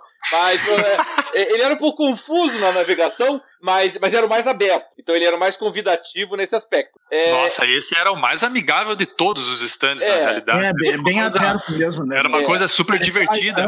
Sim. É. Até mesmo porque o pessoal não te barrava nem nada, né? Ele deixava não. você circular e você que se encontrasse lá, né? É, era bem tranquila. Claro que isso se deve ao fato de que, assim, a Nintendo levou os jogos e, e foi isso, né? Ela não diferentemente da Sony, que tinha lá, fazia o Huawei lá no palco e tudo mais, diferente da Microsoft, que tinha todas essas atrações que o Dart destacou, a Nintendo botou os consoles ali só para jogar e não tinha nada mais além disso. Mas ainda assim a Nintendo tava, estava em peso, estava com muita gente internacional, porque a Nintendo não tem representação no Brasil, então muita gente de fora, ela, ela, ela mandou o pessoal, quer dizer, não foi só terceirizado, contratado aqui, é, foi pessoal que foi enviado especificamente para acompanhar a, a Nintendo aqui. E, e, e, com boas atrações, né? Porque a Nintendo trouxe o, o Luigi Mansion 3, que é lançamento para eles, então com gameplay, foi muito bom. Uh, trouxe é, o... esse, e esse era o único que estava fechado, né? É, esse era o único que estava mais afastadinho. É, trouxe o, o remake Link's do, Awakening, do Link's né? Awakening, do Zelda. É, trouxe o. É, alguns jogos já saíram, né? Tipo o Super Smash ah, Bros, mas estava lá. Mario é, Kart 8. Mario Kart, Mario Maker. E... Mario Party. É, qualquer coisa com o Mario tava lá. É. enfim, mas, mas, estava, entendeu? Isso foi legal. E, enfim, Dart, dois stands da Nintendo. Uh, faltou Mario Odyssey, né? Eles colocaram lá. Uh, da Mario Nintendo Odyssey tava lá? Tava? Não, Nossa, não, não tava. vi. Não, não tava, não, não tava. Não tava. O Dart tá dizendo eu que acho faltou. Que, eu acho que não, hein? Não, não tava. O Dart tá dizendo que faltou. Ah, tá. Eu falei, pô. Não, uh, até era melhor isso do que o Mario Party, por exemplo. Uh, mas tinha uma galera jogando Mario Party, cara. Uma galera. É que o Mario Party tem aquela. Tem aquele sisteminha legal de você deixar os switches próximos do outro ali, né, para contar. Então é legal para você fazer uma apresentação. É.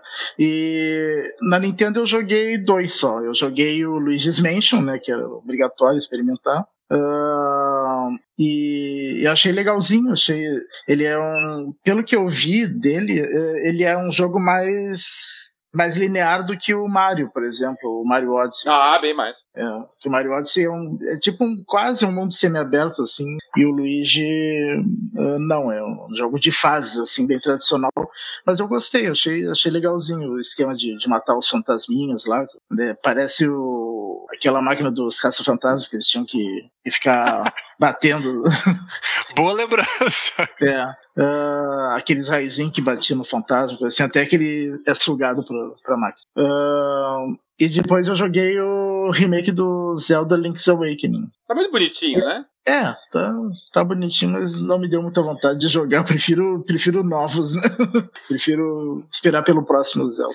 Me espantou que eles tenham feito o remake do Link's Awakening, quando todo mundo acho que apostaria no, no Ocarina of Time, né? É, olha, interessante é. Link's Awakening. Talvez pelo fato de que, de que eles não tinham lançado para uma plataforma em tese de, de mesa, né? É, claro que o Switch ele é intermediário, é, mas talvez por conta disso, né? Mas eu, eu teria preferido que fosse o Ocarina of Time. Ah, eu também. Eu teria preferido que fosse o Link to the Past. Poderia ser também. É, é, Luiz, você jogou Luigi's Mansion? É, eu joguei o Luigi's Mansion. É, então, eu inicialmente eu gostei, mas assim, daí no, no decorrer da demo, é, achei. Achei. Acho que meio. meio sem graça, sabe? Assim, é, graficamente ele me, me remeteu muito ao Super Mario Galaxy. Então, assim, isso me incomodou muito. Mas, ainda falando de gráfico, é assim, é um jogo que ele é muito engraçadinho, né? Ele, eles tomam cuidado em, em trabalhar muito bem as expressões do, dos inimigos, do Luigi.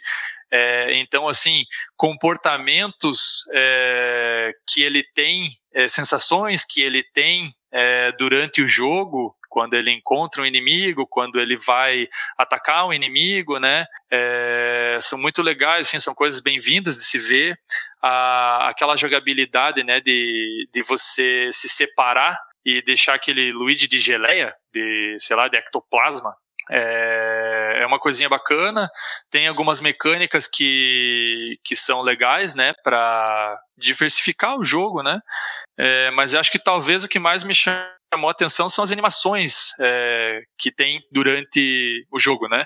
É, como sugar os ratos para dentro do, do aspirador, é, o medo que os fantasmas têm depois que eles tomam aquele raio na cara. Então, assim, acho que para mim foi mais um jogo visual propriamente do que do que talvez assim alguma alguma coisa que me surpreenda que vá me deixar com vontade de jogar, né? É, e o stand da Nintendo eu achei um stand muito bonito, né? É um stand bem amigável. É uma coisa que me chamou a atenção foi que as pessoas que estavam é, auxiliando no, no stand eram pessoas que aparentemente elas tiveram que jogar os jogos porque elas sabiam é, auxiliar o pessoal que tinha alguma dificuldade, alguma coisa durante, durante as demos, né? Ah, sim, é, e, realmente. É, então, então, assim, eu acho que foi um cuidado grande que o pessoal do, do stand da Nintendo teve que facilitou é, uma inclusão maior do, dos visitantes da feira, mesmo aqueles assim que, ah, vamos ali experimentar o jogo, tal, que nem a minha esposa. É, ela, ela não tem tanta experiência, mas jogou. É, tá certo que daí a moça, no caso dela, ela atrapalhou, porque daí começou a perguntar de unha e coisa de mulher, e daí ela não conseguiu jogar direito.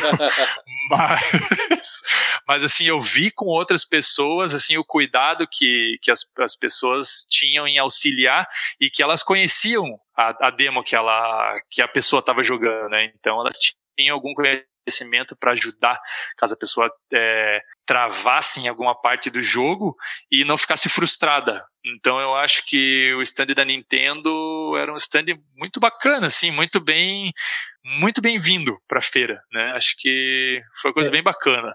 É, tinha o Super Smash Bros, que daí tava uma baderna sem fim, né? Que era quatro pessoas jogando ao mesmo tempo, uma, uma muvuca. É, é, era, era legal de ver, porque assim, você vê que o pessoal interage e trabalha de acordo com a proposta que a Nintendo quer, sabe? É, acho que o stand serviu para mostrar que funciona, né? Essa política da Nintendo, apesar de não ser assim um console tão poderoso, um console que tenha jogos de, de, de grife, assim, é claro, tirando os, os deles mesmo, né? É, é, foi um stand bacana, assim, eu achei bem legal, foi uma adição bem-vinda, espero que ano que vem eles venham novamente. Uh, eu, eu recebi muita ajuda no, no Luigi's Mansion, uh, porque eu errava muito por, por apertar os botões errados. Porque o, porque o A, o B, o X, o, y, o A, o B, X e o Y do, do Switch estão nos lugares errados. É, então. eu tive esse problema também aí. Eu comecei a jogar, ah, aperta e tal aperte o X, daí eu, eu ia apertar o X e falei, pô, mas não tá fazendo nada. Aí eu olhei é. pro controle, falei, ah, Luiz, é um controle de Super Nintendo. Aí fluiu melhor, mas até o primeiro contato foi complicado. É. E mesmo eu tendo um Switch já há um ano, eu não me acostumei ainda com, com a posição dos botões, assim. É que eu não jogo tanto ele, né? Eu sou muito mais acostumado com o do Xbox e o PlayStation. Bom, pra vocês terem uma ideia, né? O a gente fica falando, ah, porque os jogos da Sony, da Microsoft são hardcore, e os da Nintendo são casuais, não sei o quê. A única, Mas ninguém terminou a demo do- única demo né? que eu morri foi Luigi's Mansion. Eu não morri em nenhuma demo, exceto Luigi's Mansion. É, É, o essa- meu, o eu meu fui o eliminado por ter morrido no jogo. É, você ver só como é, né? O, o Luigi's Mansion 3, pra mim, ele frustrou um pouquinho, porque eu tava com muita expectativa pra ele, sabe? Eu tinha visto bastante vídeos e, e, e eu achei. Novamente, pode ser o mesmo problema que vocês é, sentiram. Pode ser o fato de que é, eu tenho o Switch aqui em casa, mas eu, eu, eu, não uso, porque lá na, na feira a gente tava utilizando o, a- aquele suporte.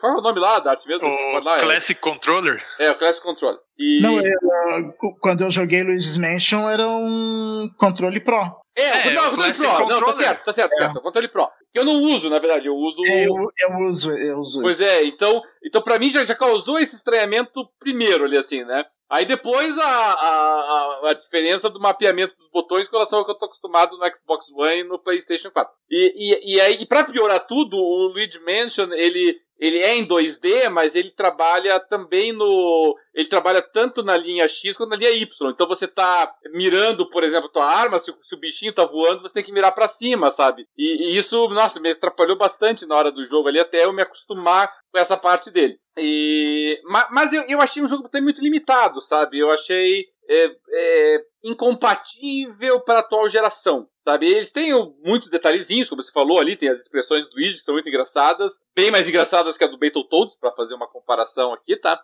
É, os, os, os NPCs, né, os monstros que você enfrenta, é, também, todos eles têm bem cuidadinho ali o, o desenho, mas, não sei, pode ser que a demo, a fase especificamente que a gente tenha jogado, que é a fase inicial, é, tenha sido enfadonha demais pra mim ali nos, nos quebra-cabeças, tinha que resolver. Não, não sei, mas, mas achei que ficou bom para as limitações técnicas do Switch. Eu achei legal. O que me frustrou, na verdade, foi o Super Smash Bros. Porque esse eu não tinha jogado ainda e eu gostava do Smash do, do, do, do, do- original. E eu fui jogar, eu não curti o jogo. Eu achei. Eu achei que tava muito truncado a você mexer nos personagens, a, a, a fase, a- a- o, o mapa né, que você jogava ali, assim, né, o cenário no qual você faz o combate ali. Eu, eu não achei ele intuitivo, eu achei um pouco confuso. Às vezes eu, eu batia em coisas que eu nem sabia que estava tendo impacto, e outras eu, eu atravessava porque era cenário de fundo e não cenário de primeiro plano. É, Não, eu, eu não curti. Foi uma demo rápida, é claro, ali, assim, joguei com o pessoal ali, mas não é, não curti, mexi na. Eu, eu escolhi lá a, a, Chamos do, do Metroid, mas não, não gostei da, da, da jogabilidade. Achei, no melhor cenário possível, antiquada, sabe? É, Mas fora isso, foi legal. Bacana que a Nintendo tenha voltado, está presente aqui no Brasil, é um sinal de, de prestígio pro Brasil e também de respeito pros jogadores, né? Porque tem, tem bastante gente que joga aqui. Falta a Nintendo eh, trazer realmente a, a loja, pelo menos a loja virtual dela pra cá, né? Porque pra nós aqui ainda tá naquela sistemática que parece coisa de 10 anos atrás, né? Compra o código, aí insere o código no, no console pra poder destravar o jogo. É, É, Convenhamos. o que, o que Eles eles estavam até agora- fazendo propaganda disso na Pois feira. é. Lembra que tinha um, um cartaz gigante falando isso É. que você Sim, falou? sim. Ele, ele- inclusive eles ampliaram, antes era só lojas americanas, né? E agora o Magazine Luiza também vai vender os códigos. Ah, então agora, tá. tá, eu, eu não, eu não sei qual é a dificuldade da, da Eu, eu- hoje, inclusive hoje, há pou- pouco tempo antes da gente começar a gravar, eu assisti uma entrevista eh, que alguém fez com, com a gerente de marketing para América Latina da Nintendo, que estava lá na BGS. A entrevista foi lá na BGS. E perguntaram para ela se, se iam lançar oficialmente o Switch aqui no Brasil. Ela disse que ainda não. Ainda não há previsão e tal. Que eles querem é, é que pelo menos facilitar o acesso às pessoas comprar os jogos aqui, por enquanto. Só isso. É, isso é uma Então, pena. Ela disse que é uma coisa de cada vez, que é uma coisa difícil e tal. Que Uh, super. que eles, é, é, que eles querem. Acho que eles estão tentando uh, fazer uma coisa bem devagar, assim, voltar, quando voltar a ser uma coisa mais segura, assim, mais permanente, pelo que eu entendi. assim. Porque, ah, Vamos ser sinceros, né? A Nintendo, é, é claro, ela é uma gigante, ela, ela vende os consoles nos Estados Unidos, vende na Europa, mas a, a Nintendo é interessada no Japão, essa que é verdade. O resto do mundo é, é bônus para ela. E, e, infelizmente, mercados como o da América Latina para ela, estando ela tão distante lá no Japão e não tendo a, a capilaridade que a Microsoft e a Sony têm, do ponto de vista de importadores, etc., é muito custoso para ela trazer aqui. E nós lembramos, lembra lá da época do Wii aqui no Brasil? Era caríssimo, uh, o console era caro, os jogos eram caros, e o do Switch não está diferente, os jogos são muito caros, sabe? Você entra ali na, no, no, qualquer site de vendas, se quiser, Amazon, lojas americanas, é qualquer jogo, 350, 380, 390, jogos até mais de 400, é, fica difícil realmente assim. Mas enfim, é, eu concordo com o Dart que a grande ausência das produtoras ali realmente foi da Ubisoft. A Ubisoft sempre esteve presente na BGS, com bons estandes, no final, e eu estranhei, não sei se, se eles acharam que não tinham nada para mostrar, eu tava na torcida que tivesse pelo menos uh, o Watch Dogs Legion por lá, né? Pra gente dar uma olhadinha, nem que fosse um gameplay não jogável, mas, mas que a gente pudesse assistir primeira mão ali, me surpreendeu que desse. É, podiam ter trazido de novo o Division 2, porque te, teve expansão aí e tal, podiam ter, ter trazido, e é, obviamente poderiam ter trazido o Just Dance, que é sempre uma febre, o pessoal curte, e eles já fizeram classificatória para Mundial Just Dance na, na BGS e agora não, deixaram o Just Dance sendo apresentado nas outras nos outros stands. Ah, acho que até a própria Warner colocou o Just Dance para tocar no stand deles. Colocou. Pois é. é. Então, é, foi uma falta. É que a Warner é a distribuidora da Ubisoft agora no Brasil, né? Ah, eu não sabia. Eu achei que a Ubisoft, a Ubisoft não. Antigamente a Ubisoft distribuía ela mesma aqui no Brasil, né? Ah, então. Ela terceirizou pra Warner. É, e, talvez isso explique a ausência da Ubisoft. E... A outra ausência também foi a da Activision, né? Que o stand ano passado era bem grande, né? O que eles estavam apresentando o Sekiro e mais um jogo de guerra ano passado, né? Mas era um stand gigante e é, você entrava no, no pavilhão, você estava de cara com, com um stand gigantesco da Activision, né? Que eu não sei, eu não sei se eles não têm jogos para apresentar, não sei se não tem nada de impacto na realidade, né? Mas querendo ou não fez falta. E o, o próprio stand da da, da, da Warner não estava bom, né? Tava menor do que nos anos anteriores e estava concentrado praticamente só em, em campeonatinho em de Mortal Kombat. né? Uhum, é. Eu acho que teve Mortal Kombat, aí teve também um negócio Harry Potter Unite lá e o Just Dance. Mas acho que a maior parte do tempo era. É era Mortal Kombat. Era a galera se matando lá, jogando igual um, uns cone e fim de papo. Aí, bom, nós, nós tivemos aí sim, essa era uma novidade, o stand gigantesco do Fortnite. Stand gigantesco. É, podemos parar de falar já disso, né? Porque. Eu tava lá e tava, e tava em peso, né? Tava lá e tava em peso. Prova é, é prova é uma hora que passou um, um youtuber lá e eu, eu quase fui pisoteado por 50 mil crianças que correram atrás dele, né? Tá louco. É, é o, o, Fortnite, eu vi muita gente elogiando o stand, que o stand em si tava muito legal. Mas... Tava, não, tava, tava mas, enfeitado. Mas, mas eu, como não gosto do Fortnite, eu tenho bloqueio, nem, nem olhei muito pro stand. Assim, né? é, não, mas era um stand super agitado. Tinha, do que eu vi, tinham seis youtubers de, é, de nome forte aí, é, que estavam fazendo entrevistas e distribuindo brindes, tirando fotos. Então, assim, era, era o, talvez era o stand mais ocupado da feira. É, nesse, nesse aspecto, eu acho, acho que sabe. Pelo menos em, em termos de movimentação do pessoal, né, de quem foi ver e tal. É, é, com relação aos outros estandes, Dati, você gostaria de destacar alguma coisa aí do que você viu por lá, não? É, eu, eu gostei do, da Logitech. Da, da Logitech para quem para quem queria comprar coisa eles estavam com umas promoções muito boas lá. O, uhum. o, te, o teclado que eu comprei mesmo uh, depois que eu comprei eu, eu vi que estava barato mas não tinha conferido né? Depois eu fui eu fiz o que não se faz né? Que é conferir nas lojas depois quanto é.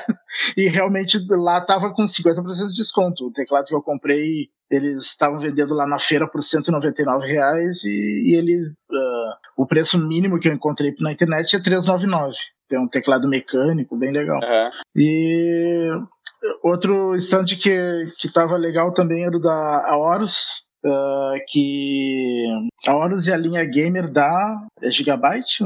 Não me lembro agora. Da Asus, né? Não me lembro. Uh... Não, da Asus não é a Republic of Gamers? É, então é da, é da Gigabyte. Gigabyte, da Gigabyte, Gigabyte, Gigabyte. É. O da, uh... o da, o da Asus é a Republic of Gamers, a ROG. Daí eu, eu joguei lá um, um outro VR, só que o VR esse era jogo de corrida, daí tu entrava na, naqueles cockpits, assim, bem legal o cockpit, que é como se estivesse num carro mesmo, que se movimenta e tal, uh, dá uma sensação bem boa. A imersão do VR não era tão boa, porque tu via a tela, tu via só as coisas assim mais próximas, como se fosse um 3D melhorado, só que tu via o limite da tela. É. e mas foi bem legal porque é, joguei com volante, né? E, e, geralmente no volante eu sou um desastre. E, e consegui jogar até sem sair muito da pista dessa vez. Ah, o, o, o pessoal... Talvez imersão maior, né? É, o, o, pessoal, assim, de, de acessórios e periféricos para games estava bastante lá. Sim, Embora nem, peso, nem, né? nem todos vendendo os produtos, o que é lamentável, né? Mas mas estava. O pessoal da HyperX estava de volta, ainda aqui com um stand pequenininho. Tinha o da Logitech com um stand bonito, aquela sacola lá deles em LED lá muito bonita. Tinha a Razer de novo com a sua seu stand tradicional aí, que ela repete ano após ano. Tinha a Acer, tinha a Republic of Gamers, tinha a Corsair. É, é a Corsair e a Razer estavam vendendo. Pois é. É, tinha a Western Digital. É, então assim, você, você até tinha bastante, assim, só que realmente é, me parece que boa parte dessas empresas, elas estavam tratando a BGS como se a BGS fosse uma feira de, de, de negócios, de negócios no sentido assim, de você só apresentar os produtos para potenciais investidores ou revendedores. E, e não é. A, a, BGS é uma feira de fãs, de consumidores. Para consumidores. É, então, é uma feira de experimentação, né? Então aí você chegava lá, eu, eu, eu fui dar uma olhada em alguns stands, até tinha uma outra coisa que eu tinha interesse, e realmente, é, que nem o Dart falou, eles não estavam vendendo. E é, é claro, não dá para culpar a organização da BGS por isso, porque a BGS vende o espaço, o cara usa o espaço como bem entender. Mas eu acho um desperdício absoluto, assim, sabe? Eu tava lá é, interessado em, em, em, determinados periféricos e acessórios do computador e os caras não estavam vendendo. Não estavam ofertando nada. No máximo, tava ali dando um desconto para que eu entrasse depois no site e comprasse. Ah, pelo amor de Deus, eu tô ali na feira, tô, tô querendo gastar dinheiro, você não traz o troço. Quer dizer, eu é. achei uma oportunidade. É, eu, te, eu, tenho um amigo meu que estava bem interessado em ver preço de placa de vídeo e tal, talvez comprar alguma lá, se tivesse uhum. uma promoção. Não tinha nenhum stand vendendo placa de vídeo. Tinha, aliás, tinha um stand que era de uma loja, que não me lembro o nome da loja, uma loja bem, bem grandinha uhum. até, mas ela estava em outra parte da feira. Uhum. Uh, que estava era... vendendo placas da, da AMD, não estavam vendendo da NVIDIA. Putz, estou tentando lembrar o nome, eu sei qual que era o stand, ele estava perto da, daquela área Fantasy do... Game. Fantasy isso, isso aí, é. isso aí.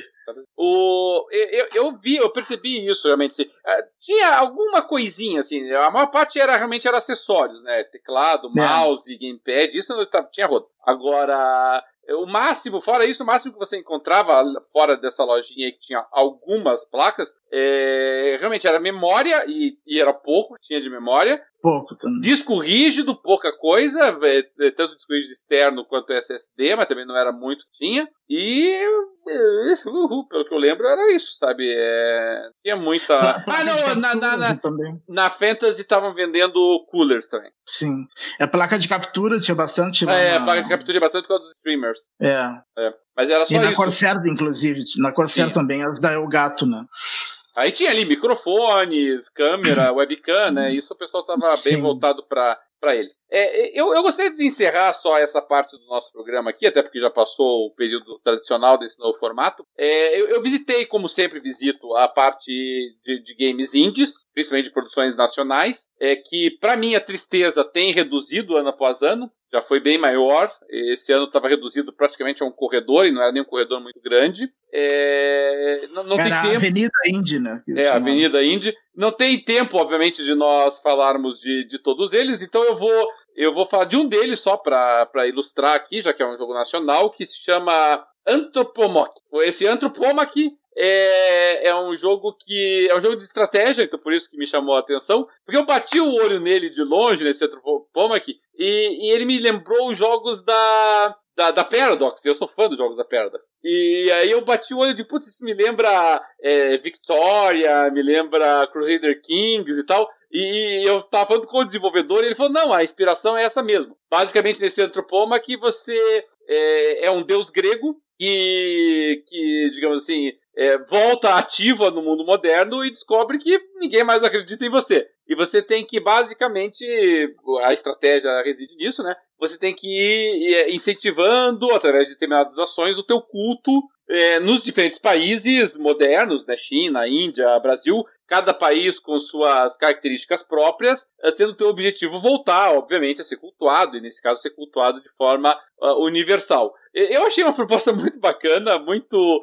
é, muito divertida. É realmente uma sistemática muito parecida com o que a gente vê nos jogos da Paradox, mas uma produção nacional. E, e infelizmente só em inglês. Eu até perguntei para eles por que, que eles não estavam disponibilizando em português. Eles disseram que era mais por uma questão de mercado, porque obviamente o mercado uh, em inglês é maior. Mas uh, eu ainda acho que pelo menos podia ter ofertado as duas coisas, né? Em inglês e português. Uh, de qualquer maneira, para quem tá, estiver interessado, ele está disponível no Steam em, em, Early Access e bem barato, tá? Quando, lá durante a feira estava 12 reais. E agora, nesse instante, está 14 reais, 99, 15 reais. Tá? Então, assim, muito barato, muito acessível. Então, pessoal aí que puder dar uma forcinha para eles, eu acho muito bacana. Não só para eles, mas toda a indústria nacional, né? Mas é, especificamente, já que nós não temos tempo de falar de todos, eu gostaria de deixar meu destaque aí para eles. Chegou, chegou a experimentar o Gravity Heroes que o, que o Zero Cool, é, o Thiago Damo fez é, o, a música dele? Vi, vi. O, vi o Gravity Heroes lá. Infelizmente, eu não me encontrei com, com o Thiago, né? O Thiago a gente sempre é, eu encontrei com ele rapidamente lá.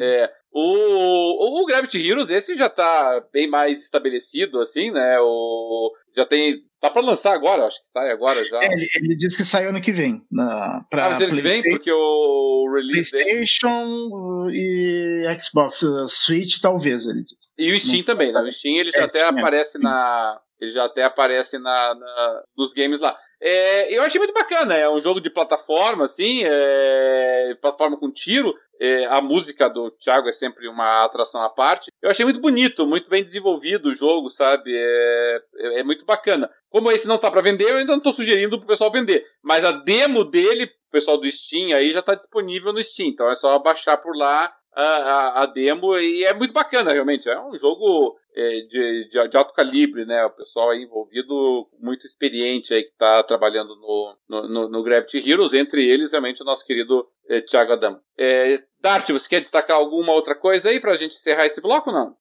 Não, acho que não. Luiz, você viu alguma coisa lá da Avenida Índia? Algum outro jogo que queira destacar? É, vi. É, inclusive para os fãs de de jogos do gênero Souls, né? Eu conversei com uma empresa brasileira que está desenvol desenvolvendo um jogo é, chamado Domain, é, The Formula of Hate. É, obviamente o jogo ele é baseado no Dark Souls. É, logo é um jogo difícil. É, ele está no estágio de desenvolvimento ainda. É, eu conversei com o Henrique Eutai, que é um dos desenvolvedores, e é o jogo ele é desenvolvido, se eu não me engano, por 8 ou 12 membros, e eles não desenvolvem juntos, né? É tudo feito é, pela internet, e ele tem um auxílio grande assim da comunidade gamer, que foi uma coisa assim que eu achei muito positiva, que desenvolver jogos é uma coisa cara, né? E você precisa de muito dinheiro. A exemplo é uma das coisas que eles desenvolveram para reforçar a história do jogo, para deixar mais claro, foi um gibi. É, e esse gibi foram duas pessoas de fora, se eu não me engano, da Inglaterra, que fizeram o, o gibi. E por ser uma coisa cara, eles ajudaram e doaram, é, porque cada página sairia 400 dólares, né? Eu até tô com, com o gibi aqui, ó. É, pra quem tá nos ouvindo só, não adiantou nada você mostrar aí, é, mas pra quem tá nos vendo. Nada, mas pra quem, tá, pra quem tá vendo. Quem é tá ouvindo, depois vai no YouTube e tenta achar a parte que ele mostra. É. é, ou qualquer coisa a gente pode disponibilizar de alguma forma a imagem, mas é, enfim, é, o jogo ele ainda tá é, em estágio de desenvolvimento, é, mas já tinha um demo jogável.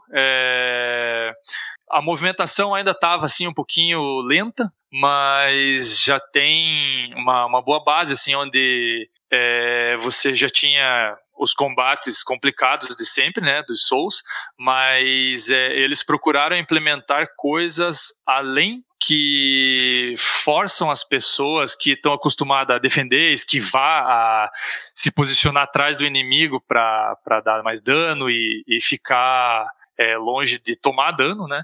É, precise usar. Como uma, uma das mecânicas era você, na terceira barra, que são três barras, uma de energia, uma de stamina e uma para recuperar a tua energia e usar a arma, né? Então é, ele tem um quê de Dead Space junto, né? Que acho que muito provavelmente deve ser uma das, da, das referências do jogo, mas eu acho que vale a pena deixar uma lembrança para o pessoal da, da Dolmen Games, que eles estão fazendo um trabalho bem bacana. É, eu, eu, entrei em contato com eles para me tornar um dos de, beta testers. Então, é, inicialmente o jogo vai sair para Steam e depois Xbox e posteriormente para PS4. É, acho que para o pessoal que gosta dos Souls como eu, vale a pena é, procurar informações é, sobre o jogo. Eles estão procurando beta testers, então assim é se vocês quiserem e tiverem interesse, vale a pena entrar em contato com o Henrique Eutai. É, ele vai receber vocês, vai conversar com vocês e vai é, deixar vocês por dentro caso vocês queiram auxiliar na, no desenvolvimento do jogo. É, acho que foi assim, eu escolhi da Avenida Indy só um lugar, né, que foi de acordo com o meu interesse, é, porque assim tinham várias coisas e obviamente faltaria tempo para conseguir conhecer outras coisas. Então eu me, eu me concentrei numa coisa que eu, gost, né, que eu gosto, né? É, e acho que valeu a pena. Foi sair com saldo positivo e, e, eu espero e torço de coração que o pessoal dessa do Homem Games, o Henrique e a, e a equipe é, tenham sucesso na empreitada. É, e que o jogo venha a ser um diferencial para o público brasileiro, mesmo que o foco deles seja o público é, exterior, né? Lá, Europa, Estados Unidos, né? O, o, o jogo é muito bonito, né? Esse Dolmen. É, para um jogo independente. É um jogo bem né? bonito. É, é, é, bem polido. Ele, ele tem um, um quê de, de Dead Space, assim, sabe? Na, é, uh -huh. na ambientação dele. É, e eu tinha estranhado que esse era um jogo nacional que estava disponível, quer dizer, já está anunciado no Steam e eu não tinha visto, mas eu descobri ah, que depois. Bacana. Não, na verdade eu descobri depois o motivo. É porque eu excluo da minha lista de jogos qualquer um que esteja caracterizado como Souls-like.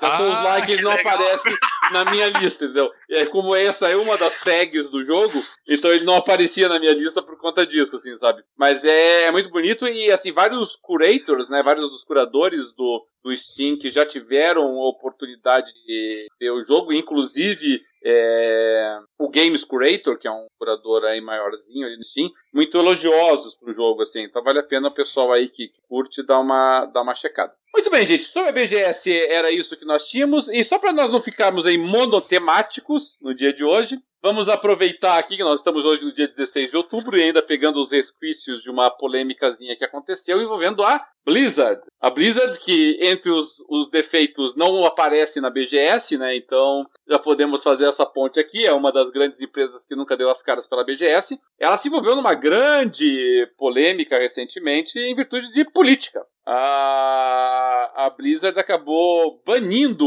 um dos seus uh, jogadores uh, pro players uh, em virtude de uma manifestação eh, política do jogador relacionada a, a, Hong Kong. Nós sabemos que Hong Kong tem sido palco de muitos protestos pela população local que se vê é, é, visualiza oprimida, né, ou injustiçada pelo, pela, pela China. É um movimento que prega a independência de Hong Kong e a China, evidentemente, não é, não é lá muito é, favorável à ideia. E, e um dos jogadores, que é o Blitzchung, que é um jogador pro player da, da, da Blizzard em Overwatch, ele acabou se manifestando ao vivo uh, em defesa de Hong Kong, né, em defesa da liberdade para Hong Kong. E a Blizzard baniu o jogador, simplesmente por conta disso, sabe? E, e realmente surpreendeu muita gente essa decisão, porque mesmo até que a Blizzard entendesse que, uh, que violaria alguma regra de uso à manifestação, é, banimento de um pro player por conta disso, evidentemente, seria um exagero. É, da minha parte, é opinião exclusivamente pessoal, tá? É, a Blizzard errou vai tantas vezes nesse, nessa matéria que eu não consigo, não sei nem por onde começar. Sabe? Eu acho que, primeiro, ele poderia se manifestar, eu acho muito perigoso quando a, as empresas de games elas começam a tentar cercear manifestações políticas porque as próprias empresas de jogos se posicionam politicamente. Pode não se posicionar politicamente no sentido de liberdade para a nação, para o País Basco, liberdade para a Catalunha, talvez não nesse sentido, mas elas se manifestam politicamente. Elas se manifestam politicamente quando, quando versam sobre questões de violência, sobre questões de, de é, relacionamento homossexuais, quando elas se manifestam sobre questão de liberação de drogas, quando elas falam sobre é, aborto, quando elas falam sobre religião. É, isso é um tema muito presente. É, a própria Blizzard entra nisso, né? A Blizzard não colocou aí dois personagens do Overwatch é, como personagens é, homossexuais, isso é um posicionamento político. Então, então a, a nítida sensação que deu foi de que realmente a Blizzard estava é, punindo alguém porque poderia pegar mal perante o mercado chinês, que é um mercado, obviamente, pelo seu tamanho, importante para a empresa. E aí não só baniu, como não voltou atrás na decisão, como ainda por cima a. Tirou o prêmio que ele tinha ganhado, né? Que ele, tinha, ele era campeão. De... Tirou o prêmio, ah, a, a, a, filial chinesa pegou e fez uma manifestação horrorosa no Twitter, dizendo que a Blizzard sempre defenderá a dignidade e a honra da China, como se você é, defender o, uma ilhota que está ganhando a independência seja ofensivo à dignidade do país. É, muito, pegou muito mal para a Blizzard isso. Então, começou um grande movimento de boicote à Blizzard por conta disso. É, vários pro players, não foi nenhum nem outro, mas vários pro players abandonaram uh, o cenário de jogos da, da, da Blizzard. Uh, como o Dart falou aí, a Blizzard, inclusive, acabou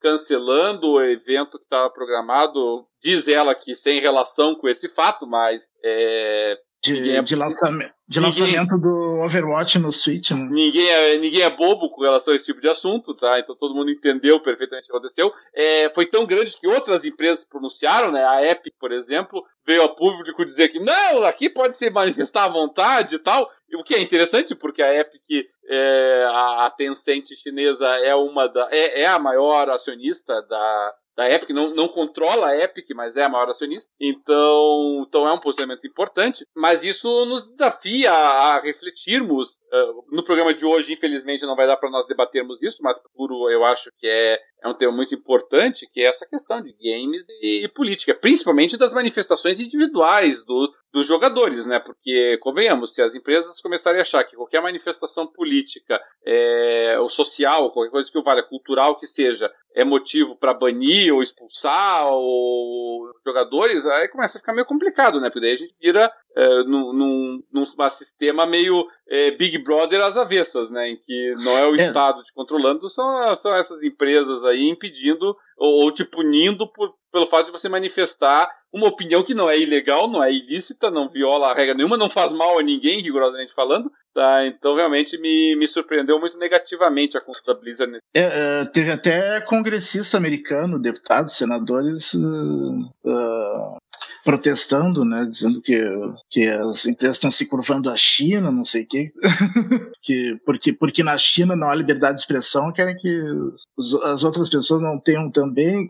então, ah, e, e, a própria é Blizzard foi vítima disso, porque a, a Blizzard lançou, por exemplo, aquela revistinha lá online e tal, na qual uh, uh, ela, ela colocava a questão da homossexualidade da Tracer e do Soldier, não sei das quantas lá do Overwatch, e, e, e, pouco depois disso a China baixou uma regra, não foi exclusiva para isso, mas baixou uma, uma regra de censura no qual a divulgação desses conteúdos é, homossexuais estava proibida, e, e ela derrubou pelo menos dos canais oficiais, ela derrubou daí, entre outros materiais, inclusive esse da própria Blizzard. E, e a Blizzard eh, encarou isso pianinha, sabe? Imagina se aqui no Brasil, por exemplo, é, alguém chega e diz pra Blizzard que não, que ela não pode ficar divulgando material com conteúdo homossexual. Imagina a gritaria que não teria sido da própria Blizzard, inclusive. Agora a China vai lá, derruba, tira, cerceia, e tá tudo bem, tá tudo tranquilo,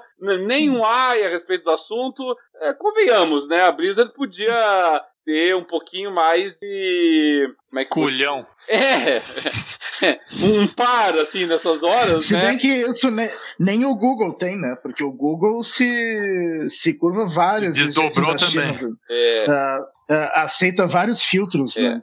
Então, então, sabe, a sensação que passa, a infeliz sensação que passa é que, assim, a Blizzard pune quando é o, é o pequenininho, quando é o pobrezinho. Sabe? Quando é o cara lá do, do. É um cidadão de Hong Kong, uma ilhota ali assim, que não tem ali um, um, um público consumidor muito grande, esse você pode vir com, com o, o, o, martelo do banimento, né? Com o Ben Hammer lá e, e sair, e fazer gritaria e posar de virtuosa e tudo mais. Agora, quando é para peitar os gigantes, aí não, aí ela baixa a bola, pelo contrário, fica subserviente. Então é muito mal, realmente, na minha opinião, essa, essa conduta da Blitz. E é isso, Luiz, quer acrescentar alguma coisa ou não? Uai, eu acho que.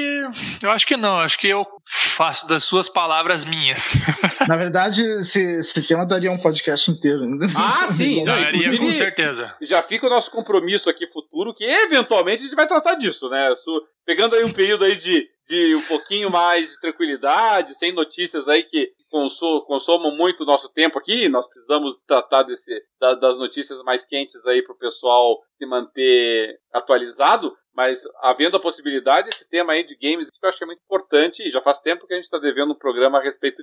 Muito bem, então, meus queridos ouvintes, telespectadores, hoje estamos fazendo um programa bem maior do que a nossa nova proposta. A nossa nova proposta seria programas semanais de uma hora, mas é que nós estávamos devendo um programa para vocês, porque nós estávamos na BGS, afinal de contas, então semana passada não saiu o nosso programa, então fica aqui o nosso presente para vocês, que é um programa aí com o dobro de duração, falando sobre a BGS, sobre como foi a nossa experiência por lá. E, e torcemos que vocês não apenas tenham gostado desse programa, mas que esse programa sirva também para animar todos aqueles que ainda não tiveram oportunidade de participar da feira aqui do Brasil, de que compareçam no futuro, porque, querendo ou não, também é nossa casa, é o nosso espaço por lá. Legal? O Jogando Papo vai ficando por aqui. Lembrando sempre, o pessoal quiser colaborar, participar, interagir, pode participar lá no site do, do PXP, pode entrar no nosso site jogandopapo.com.br, pode entrar no Facebook, lá na nossa é, fanpage do Facebook, tem também o nosso perfil no Instagram do Jogando Papo, tem Twitter, enfim, não, foram, não faltam formas do YouTube também, obviamente, que está sendo transmitido ao vivo, aliás, essa programação. Não faltam formas de vocês interagirem com a gente. Nós adoramos receber o seu contato. Sintam-se sempre à vontade para nos dar um toque, uma sugestão, uma crítica, um encaminhamento, perguntas, o que vocês bem entenderem, legal? O Jogando Papo vai ficando por aqui e até a próxima.